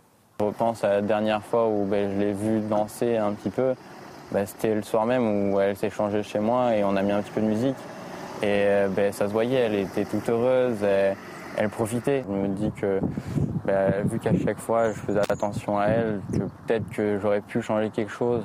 Pour moi, le fait qu'il y ait eu un rapport consenti avec Lucas, c'est clairement impossible. Justine, elle avait que euh, Loïc en tête.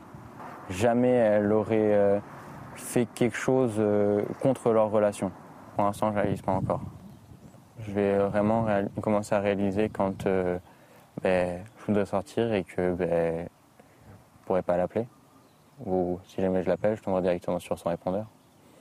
Je réalise pas encore parce que pour moi c'est tellement improbable que ça puisse, enfin que c'est pu arriver jamais j'aurais pensé que ben, je puisse pas. Euh, ben, plus tard, euh, quand, j'aurai des enfants, j'aurais aimé qu'elles puissent rencontrer mes enfants, que je puisse leur présenter une très très bonne amie à moi, que je puisse leur raconter mes conneries, ce que j'ai fait quand euh, j'étais jeune. Voilà le témoignage émouvant de, Vincent, l'un des meilleurs amis de, Justine, euh, au micro de Jeanne Cancard et de Fabrice Selsner. Notre premier débat ce matin, il concerne un, sujet qu'on a beaucoup évoqué euh, ces derniers jours, ces dernières semaines, la question des centres de rétention administrative. Ces centres qui accueillent euh, des étrangers en situation irrégulière avant leur expulsion et qui ne sont pas suffisamment nombreux sur le territoire. En tout cas, il n'y a pas suffisamment de place pour accueillir ces personnes en situation irrégulière. Pour la première fois, on sait combien chaque jour passé coûte euh, pour un individu dans un, dans un centre de rétention administrative. Cela a coûté à la collectivité près de 700 euros par jour et pas par personne, un chiffre qui est euh, rapporté euh, aujourd'hui par la contrôleuse générale des lieux de privation de liberté.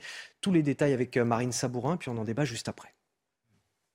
690 euros par jour, c'est le montant dépensé pour un étranger en situation irrégulière dans un centre de rétention administratif. Ce chiffre a été donné pour la première fois cette semaine. Le coût de la rétention administrative, je vous invite à vous rapporter euh, un rapport de la Cour des comptes, celui qui m'a fait sursauter, 690 euros jour. Je ne comprends pas comment ça peut coûter si cher.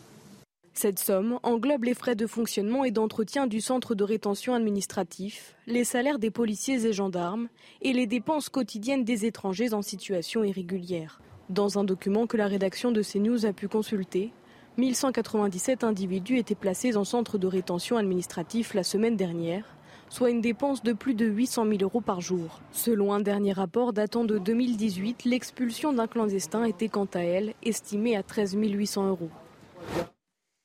Frédéric Durand, on entend la, surprise de la contrôleuse générale des lieux de privation de liberté, en fait, qui a euh, découvert ce chiffre en, épluchant les rapports de la Cour des comptes. Donc, ce n'était pas des chiffres euh, cachés, mais jusque-là, personne ne les avait euh, mis au jour, ces chiffres-là. 700 euros, 690 euros plus exactement par personne et par jour, et au total, 825 000 euros par jour pour les 1197 individus qui occupent ces centres. Oui, je pense qu'on met à l'intérieur en fait euh, de, l'argent qui ne, qui ne concerne pas directement les gens qui sont en centre de rétention en réalité, mais qui concerne plus largement euh, les gens qui sont euh, sur le territoire de manière illégale en vérité. donc évidemment, c'est pas la, ça n'est pas une solution quand on dit il faudrait tous les mettre en, centre de, rétention. Imaginez l'explosion du coût par jour. donc on n'a pas trouvé pour l'instant de solution satisfaisante. Donc la dame en question elle-même n'était, euh, apparemment, ne connaissait pas ces chiffres-là. Alors elle, je sais qu'elle plaide par ailleurs pour des solutions alternatives. Le problème, c'est que les solutions alternatives, c'est quoi? Moi, pour l'instant, j'en ai pas trop idée. Et Guillaume Bigot, vous, avez des solutions alternatives à proposer face à ce coût exorbitant, euh, voilà, des places en centre de rétention administrative? Oui, bien sûr. Euh, établissement des frontières, dénonciation d'un certain nombre de, traités ou d'articles à l'intérieur de traités qu'on a, qu'on a signés, et, et, loi totalement différente sur, euh, sur l'immigration, oui, pour, euh, pour maintenir l'immigration. Vous me dites en amont, en fait, c'est ça, c'est en amont, euh, bah, régler, tout réguler les flux migratoires. Tout le problème, une fois que les gens sont sur le territoire, en l'état actuel des lois, on n'a pas le droit, en plus, euh, voilà. Là, il faut bien imaginer que les gens qui sont dans des cras, ils vont voir quatre fois de suite des juges, et à l'arrivée, il y en a 51% qui vont ressortir. Des choses absolument insensées. Et on ne parle même pas des laissés-passer consulaires. Les CRA, les centres de rétention administrative, je précise, hein, pour ceux qui nous écoutent. Et qui oui, bien sûr. Ne pas la Centre de rétention administrative, exactement. Et pour vous donner un ordre d'idée, il y a 120 000 OQTF qui ont été prononcés, et il y a 1800 places dans ces centres de rétention administrative. C'est dire à quel point on se moque du monde. Et, euh, le président de la République a même pris la parole sur ce sujet en expliquant qu'il euh, y allait y avoir 100% euh, des OQTF à nouveau qui allaient être exécutés, ou en tout cas des, des, OQTF concernant des gens dangereux qui allaient être exécutés. En fait, ce que va faire l'État, c'est qu'il va s'arranger pour ne plus appréhender en amont que des gens qui seront expulsés jusqu'en bout de chaîne. Donc il va vérifier que tous les petits voyants seront ouverts, et ensuite ils vont nous dire, regardez, il y en a 100%. Oui, enfin, il y en a 100% de quel pourcentage? De 2%, de 3%, de 4% Aujourd'hui, c'est 6%. Donc, alors après, on nous explique, et c'est un peu la petite musique, que ça coûte trop cher. Parce que l'aide médicale d'État, 1,2 milliard, je crois, ça coûte pas trop cher. Parce que construire des places des prisons de plus en plus, ça coûte pas trop cher. Parce que faire baisser le niveau scolaire en France coûte pas trop cher. Parce que l'insécurité, les violences qu'il faut payer aussi euh, et ça coûte pas trop cher. Enfin, grosso modo, il faut savoir ce qu'on veut dans la vie. Mais il faut encore plus de, de, place dans ces centres de rétention administrative, sachant que les expulsions elles-mêmes coûtent très cher, hein, 13 800 euros par personne. Il faut être raisonnable aujourd'hui. Il y a tellement de gens qui sont en situation irrégulière, on ne pourra pas tous euh, les expulser. Ceci dit, il y a un enjeu fondamental qui est d'envoyer un signal aux passeurs et d'envoyer un signal aux gens qui prennent le risque.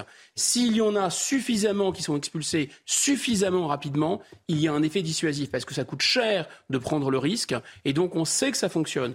Maintenant, la vérité, c'est que l'État ne veut pas le faire volontairement. Il ne le veut pas. C'est pas qu'il ne le peut pas, il ne le veut pas, il ne s'en donne pas les moyens. En tout cas, ce qu'on a pu constater, c'est que depuis Sarkozy, enfin depuis une quinzaine, 15-20 ans, le taux de raccompagnement effectif euh, dans le pays d'origine est de 22%. C'est quand on a su faire... Au maximum Oui, oui, quand on a su faire au mieux... C'était en 2012. Sous Sarkozy, c'était euh, euh, c'était 22%, ce qui signifie que... C'est le respect des OQTF, des obligations de quitter le territoire ce qui français. signifie que 78%, même à l'époque où on a fait le plus d'efforts, restait. Donc on voit bien qu'il euh, y a une vraie difficulté à le gérer, notamment par rapport au laissez-passer consulaire, notamment par rapport à quelles doivent être les négociations, quelles doivent être les discussions avec ces pays-là. Euh, on n'est pas au bout de... Parce qu'on on entend souvent, il y a, il y a qu'à Faucon, euh, ça c'est d'accord. Moi je défends pas le gouvernement, vous dites qu'il n'a pas de volonté. Moi je l'ignore. Moi je ne sais pas comment ça se traduirait une volonté autrement qu'en négociant avec les pays d'origine euh, d'a- d'accepter leurs ressortissants et le retour des ressortissants. Il s'avère que certains brûlent leur passeport, certains le jettent pour justement qu'on ne sache pas d'où ils viennent. Et donc ça pose des difficultés euh, supplémentaires. Évidemment, un taux de réalisation de 5,5%, personne ne vous dira que c'est bien, parce que c'est même ridicule, surtout quand on s'est engagé à 100%, même si après on dit non mais les 100% c'était uniquement pour les plus dangereux. Cela étant dit, il y a un vrai enjeu sur les plus dangereux, parce qu'effectivement, les Français ont surtout pas envie que, des gens dangereux restent sur le territoire. Donc je pense que c'est aussi un enjeu. Allez, on en vient à ces attaques contre les forces de l'ordre. Plusieurs événements ces derniers jours. Tout d'abord à Aulnay-sous-Bois, en Seine-Saint-Denis. Depuis euh, leurs immeubles, des individus s'en sont pris aux forces de l'ordre en leur jetant des projectiles en tout genre. Résultat, une voiture cassée et inutilisable pour euh, les forces de l'ordre. Mais pire encore, un policier grièvement blessé. Ces images impressionnantes sont commentées par Maureen Vidal et Mathilde Ibanez. Sur cette photo, on peut voir un policier blessé à la tête. Sept points de suture lui ont été administrés. Le policier de 30 ans a été agressé à la cité des 3000 à Aulnay-sous-Bois. Les forces de l'ordre dénoncent un guet-apens. L'acharnement et les violences qui étaient organisées contre les forces de l'ordre étaient organisées, préparées. Les faits se déroulent jeudi dans la soirée alors que deux véhicules de police patrouillaient. Ils aperçoivent deux individus s'affairant autour d'une voiture. Ils suspectent alors une tentative de vol et tentent de les arrêter. Les deux personnes qui, euh, quelque part, étaient en train de se livrer à un flagrant délit de vol d'accessoires sur des véhicules étaient là tout simplement en- en- pour attirer, si je puis dire, les policiers sur le terrain. Plus de 60 individus ont alors pris à partie les forces de l'ordre, victimes de jets de projectiles en tout genre, comme des pierres et des pavés. Une tentative d'assassinat dénoncée par les syndicats de police. On euh, tente de les blesser, ou voire plus, hein, de les tuer, parce qu'il faut appeler un chat un chat, il faut avoir l'honnêteté de le dire. Quand on jette des projectiles et les pavés, je les ai vus, et croyez-moi, qui sont conséquents avec la hauteur, etc., ça aurait pu être bien plus grave. Pour le moment, aucune arrestation n'a été effectuée. Une enquête est ouverte pour trouver les coupables. Et puis également à Beauvais, dans l'Oise, des violences et des affrontements cette nuit avec les forces de l'ordre. Après la mort d'un jeune homme de 25 ans hier à scooter, alors qu'il tentait d'échapper à la police, il a percuté euh, euh, deux véhicules alors qu'il regardait derrière lui. L'homme était par ailleurs très défavorablement connu de la justice. Il écopait de 12 mois de prison sous un régime de semi-liberté. Sa mort a ensuite entraîné des violences dans le quartier argentine de Beauvais. Regardez ces images de ces bandes de jeunes qui s'attaquent aux forces de l'ordre.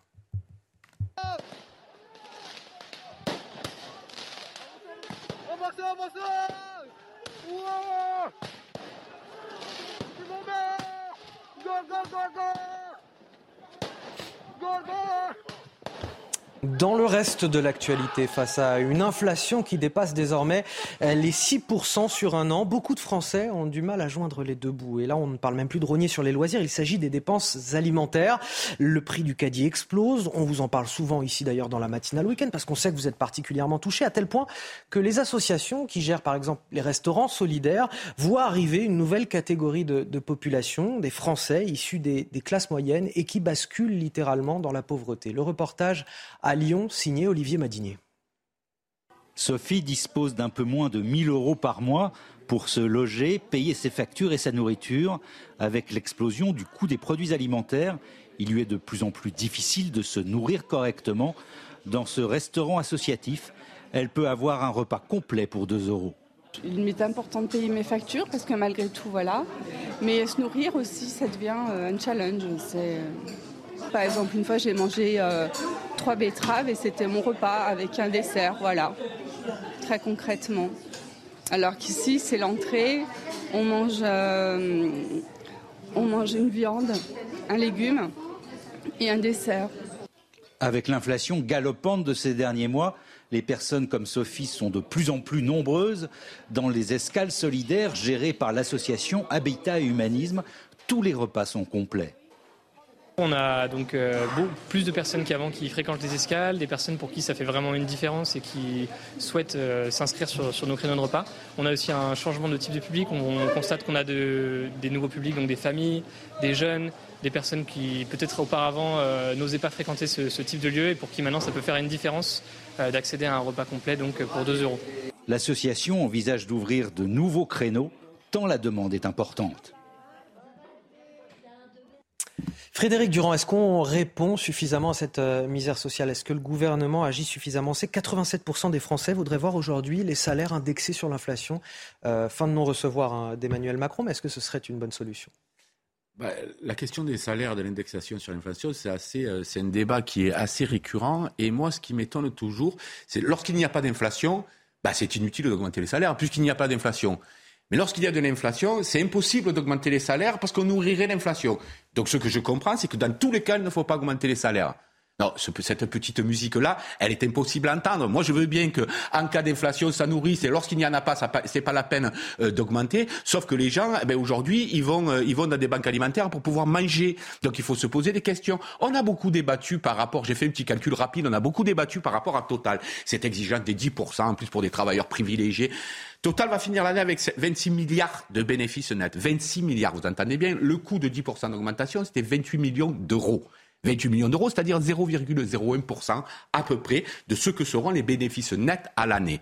Alors il faut savoir si on veut mettre l'argent au travail, ou si on veut mettre l'argent à la rente à un moment donné. Parce qu'on est un pays qui, distribue autour de 80 milliards de, de, dividendes par an. Moi, je veux bien que les actionnaires puissent être payés à un moment donné parce qu'ils ont investi. Mais là, l'argent ne va plus au travail. Et si l'argent ne va plus au travail, alors les gens ne peuvent plus vivre.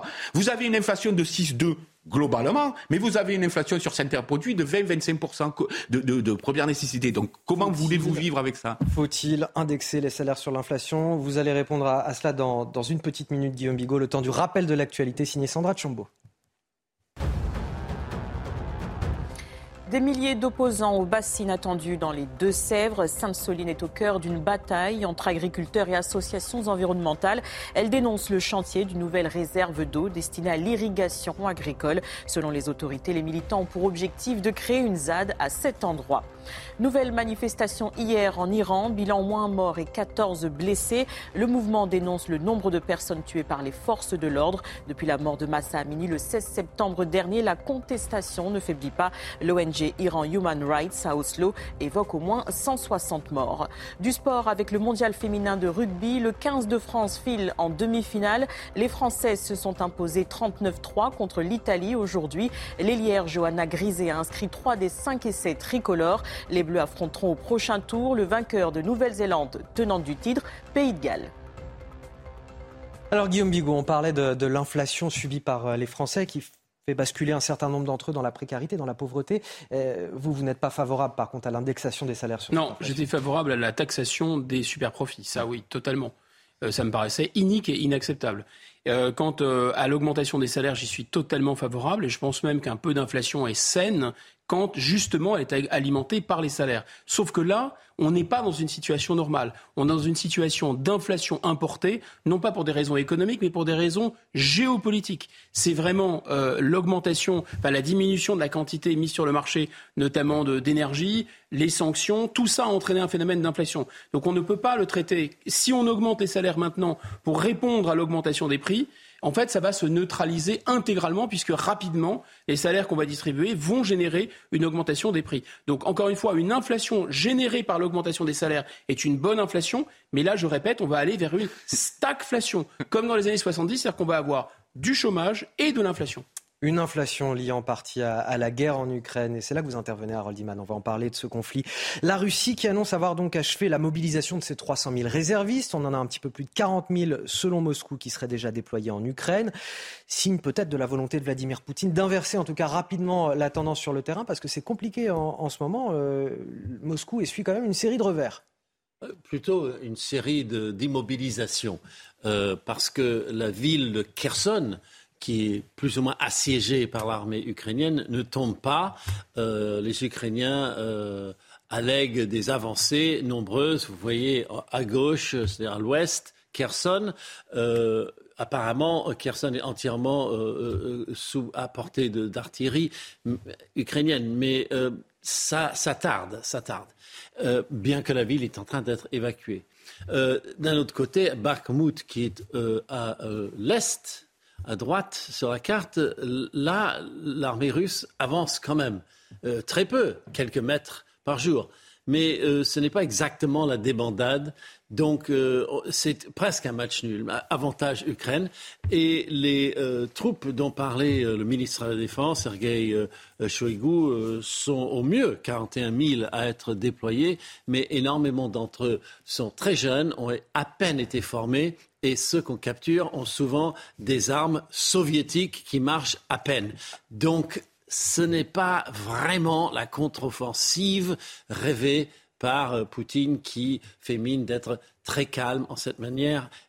Harold, il nous reste quelques secondes, mais je voudrais juste savoir, la Russie évoque euh, la question d'une bombe sale qui serait préparée par l'Ukraine. Est-ce que tout d'abord c'est plausible? Et est-ce que c'est pour euh, justifier une potentielle escalade? En quelques secondes. La, bombe sale, c'est une ritournelle. Elle avait été lancée au tout début de la guerre, que les, Ukrainiens avaient des armes bactériologiques qu'ils étaient en train de préparer. Bon, on n'a jamais vu la couleur, euh, Dieu merci.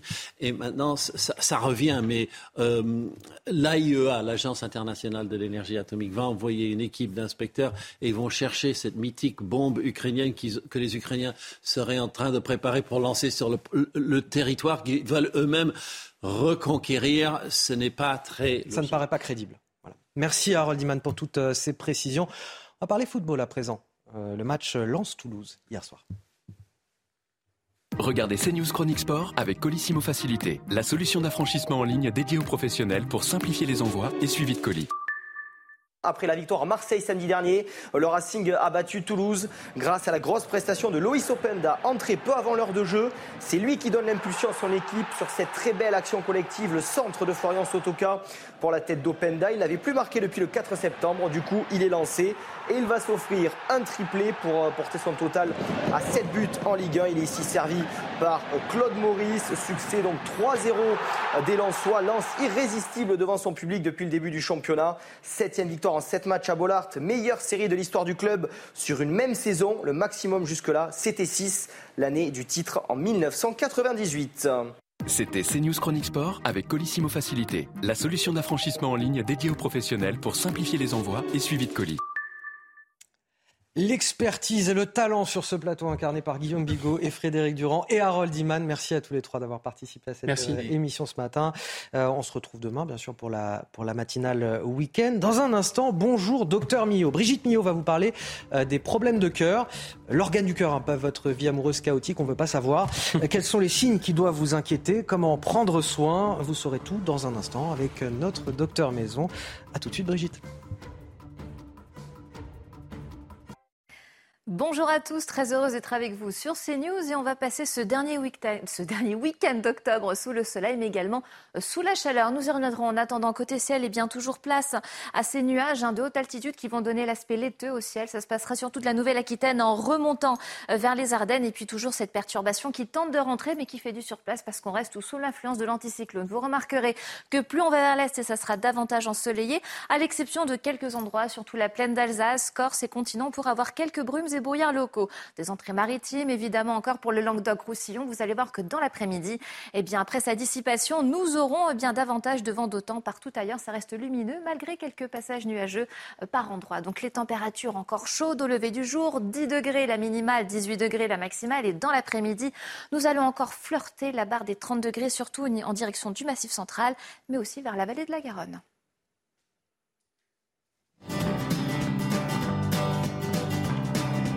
Vous avez regardé votre programme avec Picolinos. Bonjour à tous. À la une de l'actualité, un homme de 25 ans est décédé dans un accident de scooter hier à Beauvais, dans l'Oise. Il a percuté deux véhicules en tentant d'échapper à la police. Selon les forces de l'ordre, l'individu, non porteur des gants réglementaires, circulait à vitesse excessive. Il était défavorablement connu de la justice. Suite à son décès, des violences ont eu lieu dans le quartier Argentine où il vivait. Des milliers d'opposants aux bassines attendues dans les Deux-Sèvres. Sainte-Soline est au cœur d'une bataille entre agriculteurs et associations environnementales. Elle dénonce le chantier d'une nouvelle réserve d'eau destinée à l'irrigation agricole. Selon les autorités, les militants ont pour objectif de créer une ZAD à cet endroit. Tout de suite retrouver le docteur Millot.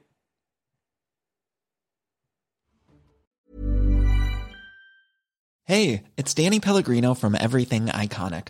Ready to upgrade your style game without blowing your budget? Check out Quince. They've got all the good stuff shirts and polos, activewear, and fine leather goods, all at 50 to 80% less than other high end brands. And the best part? They're all about safe, ethical, and responsible manufacturing. Get that luxury vibe without the luxury price tag. Hit up quince.com slash upgrade for free shipping and 365 day returns on your next order. That's quince.com slash upgrade.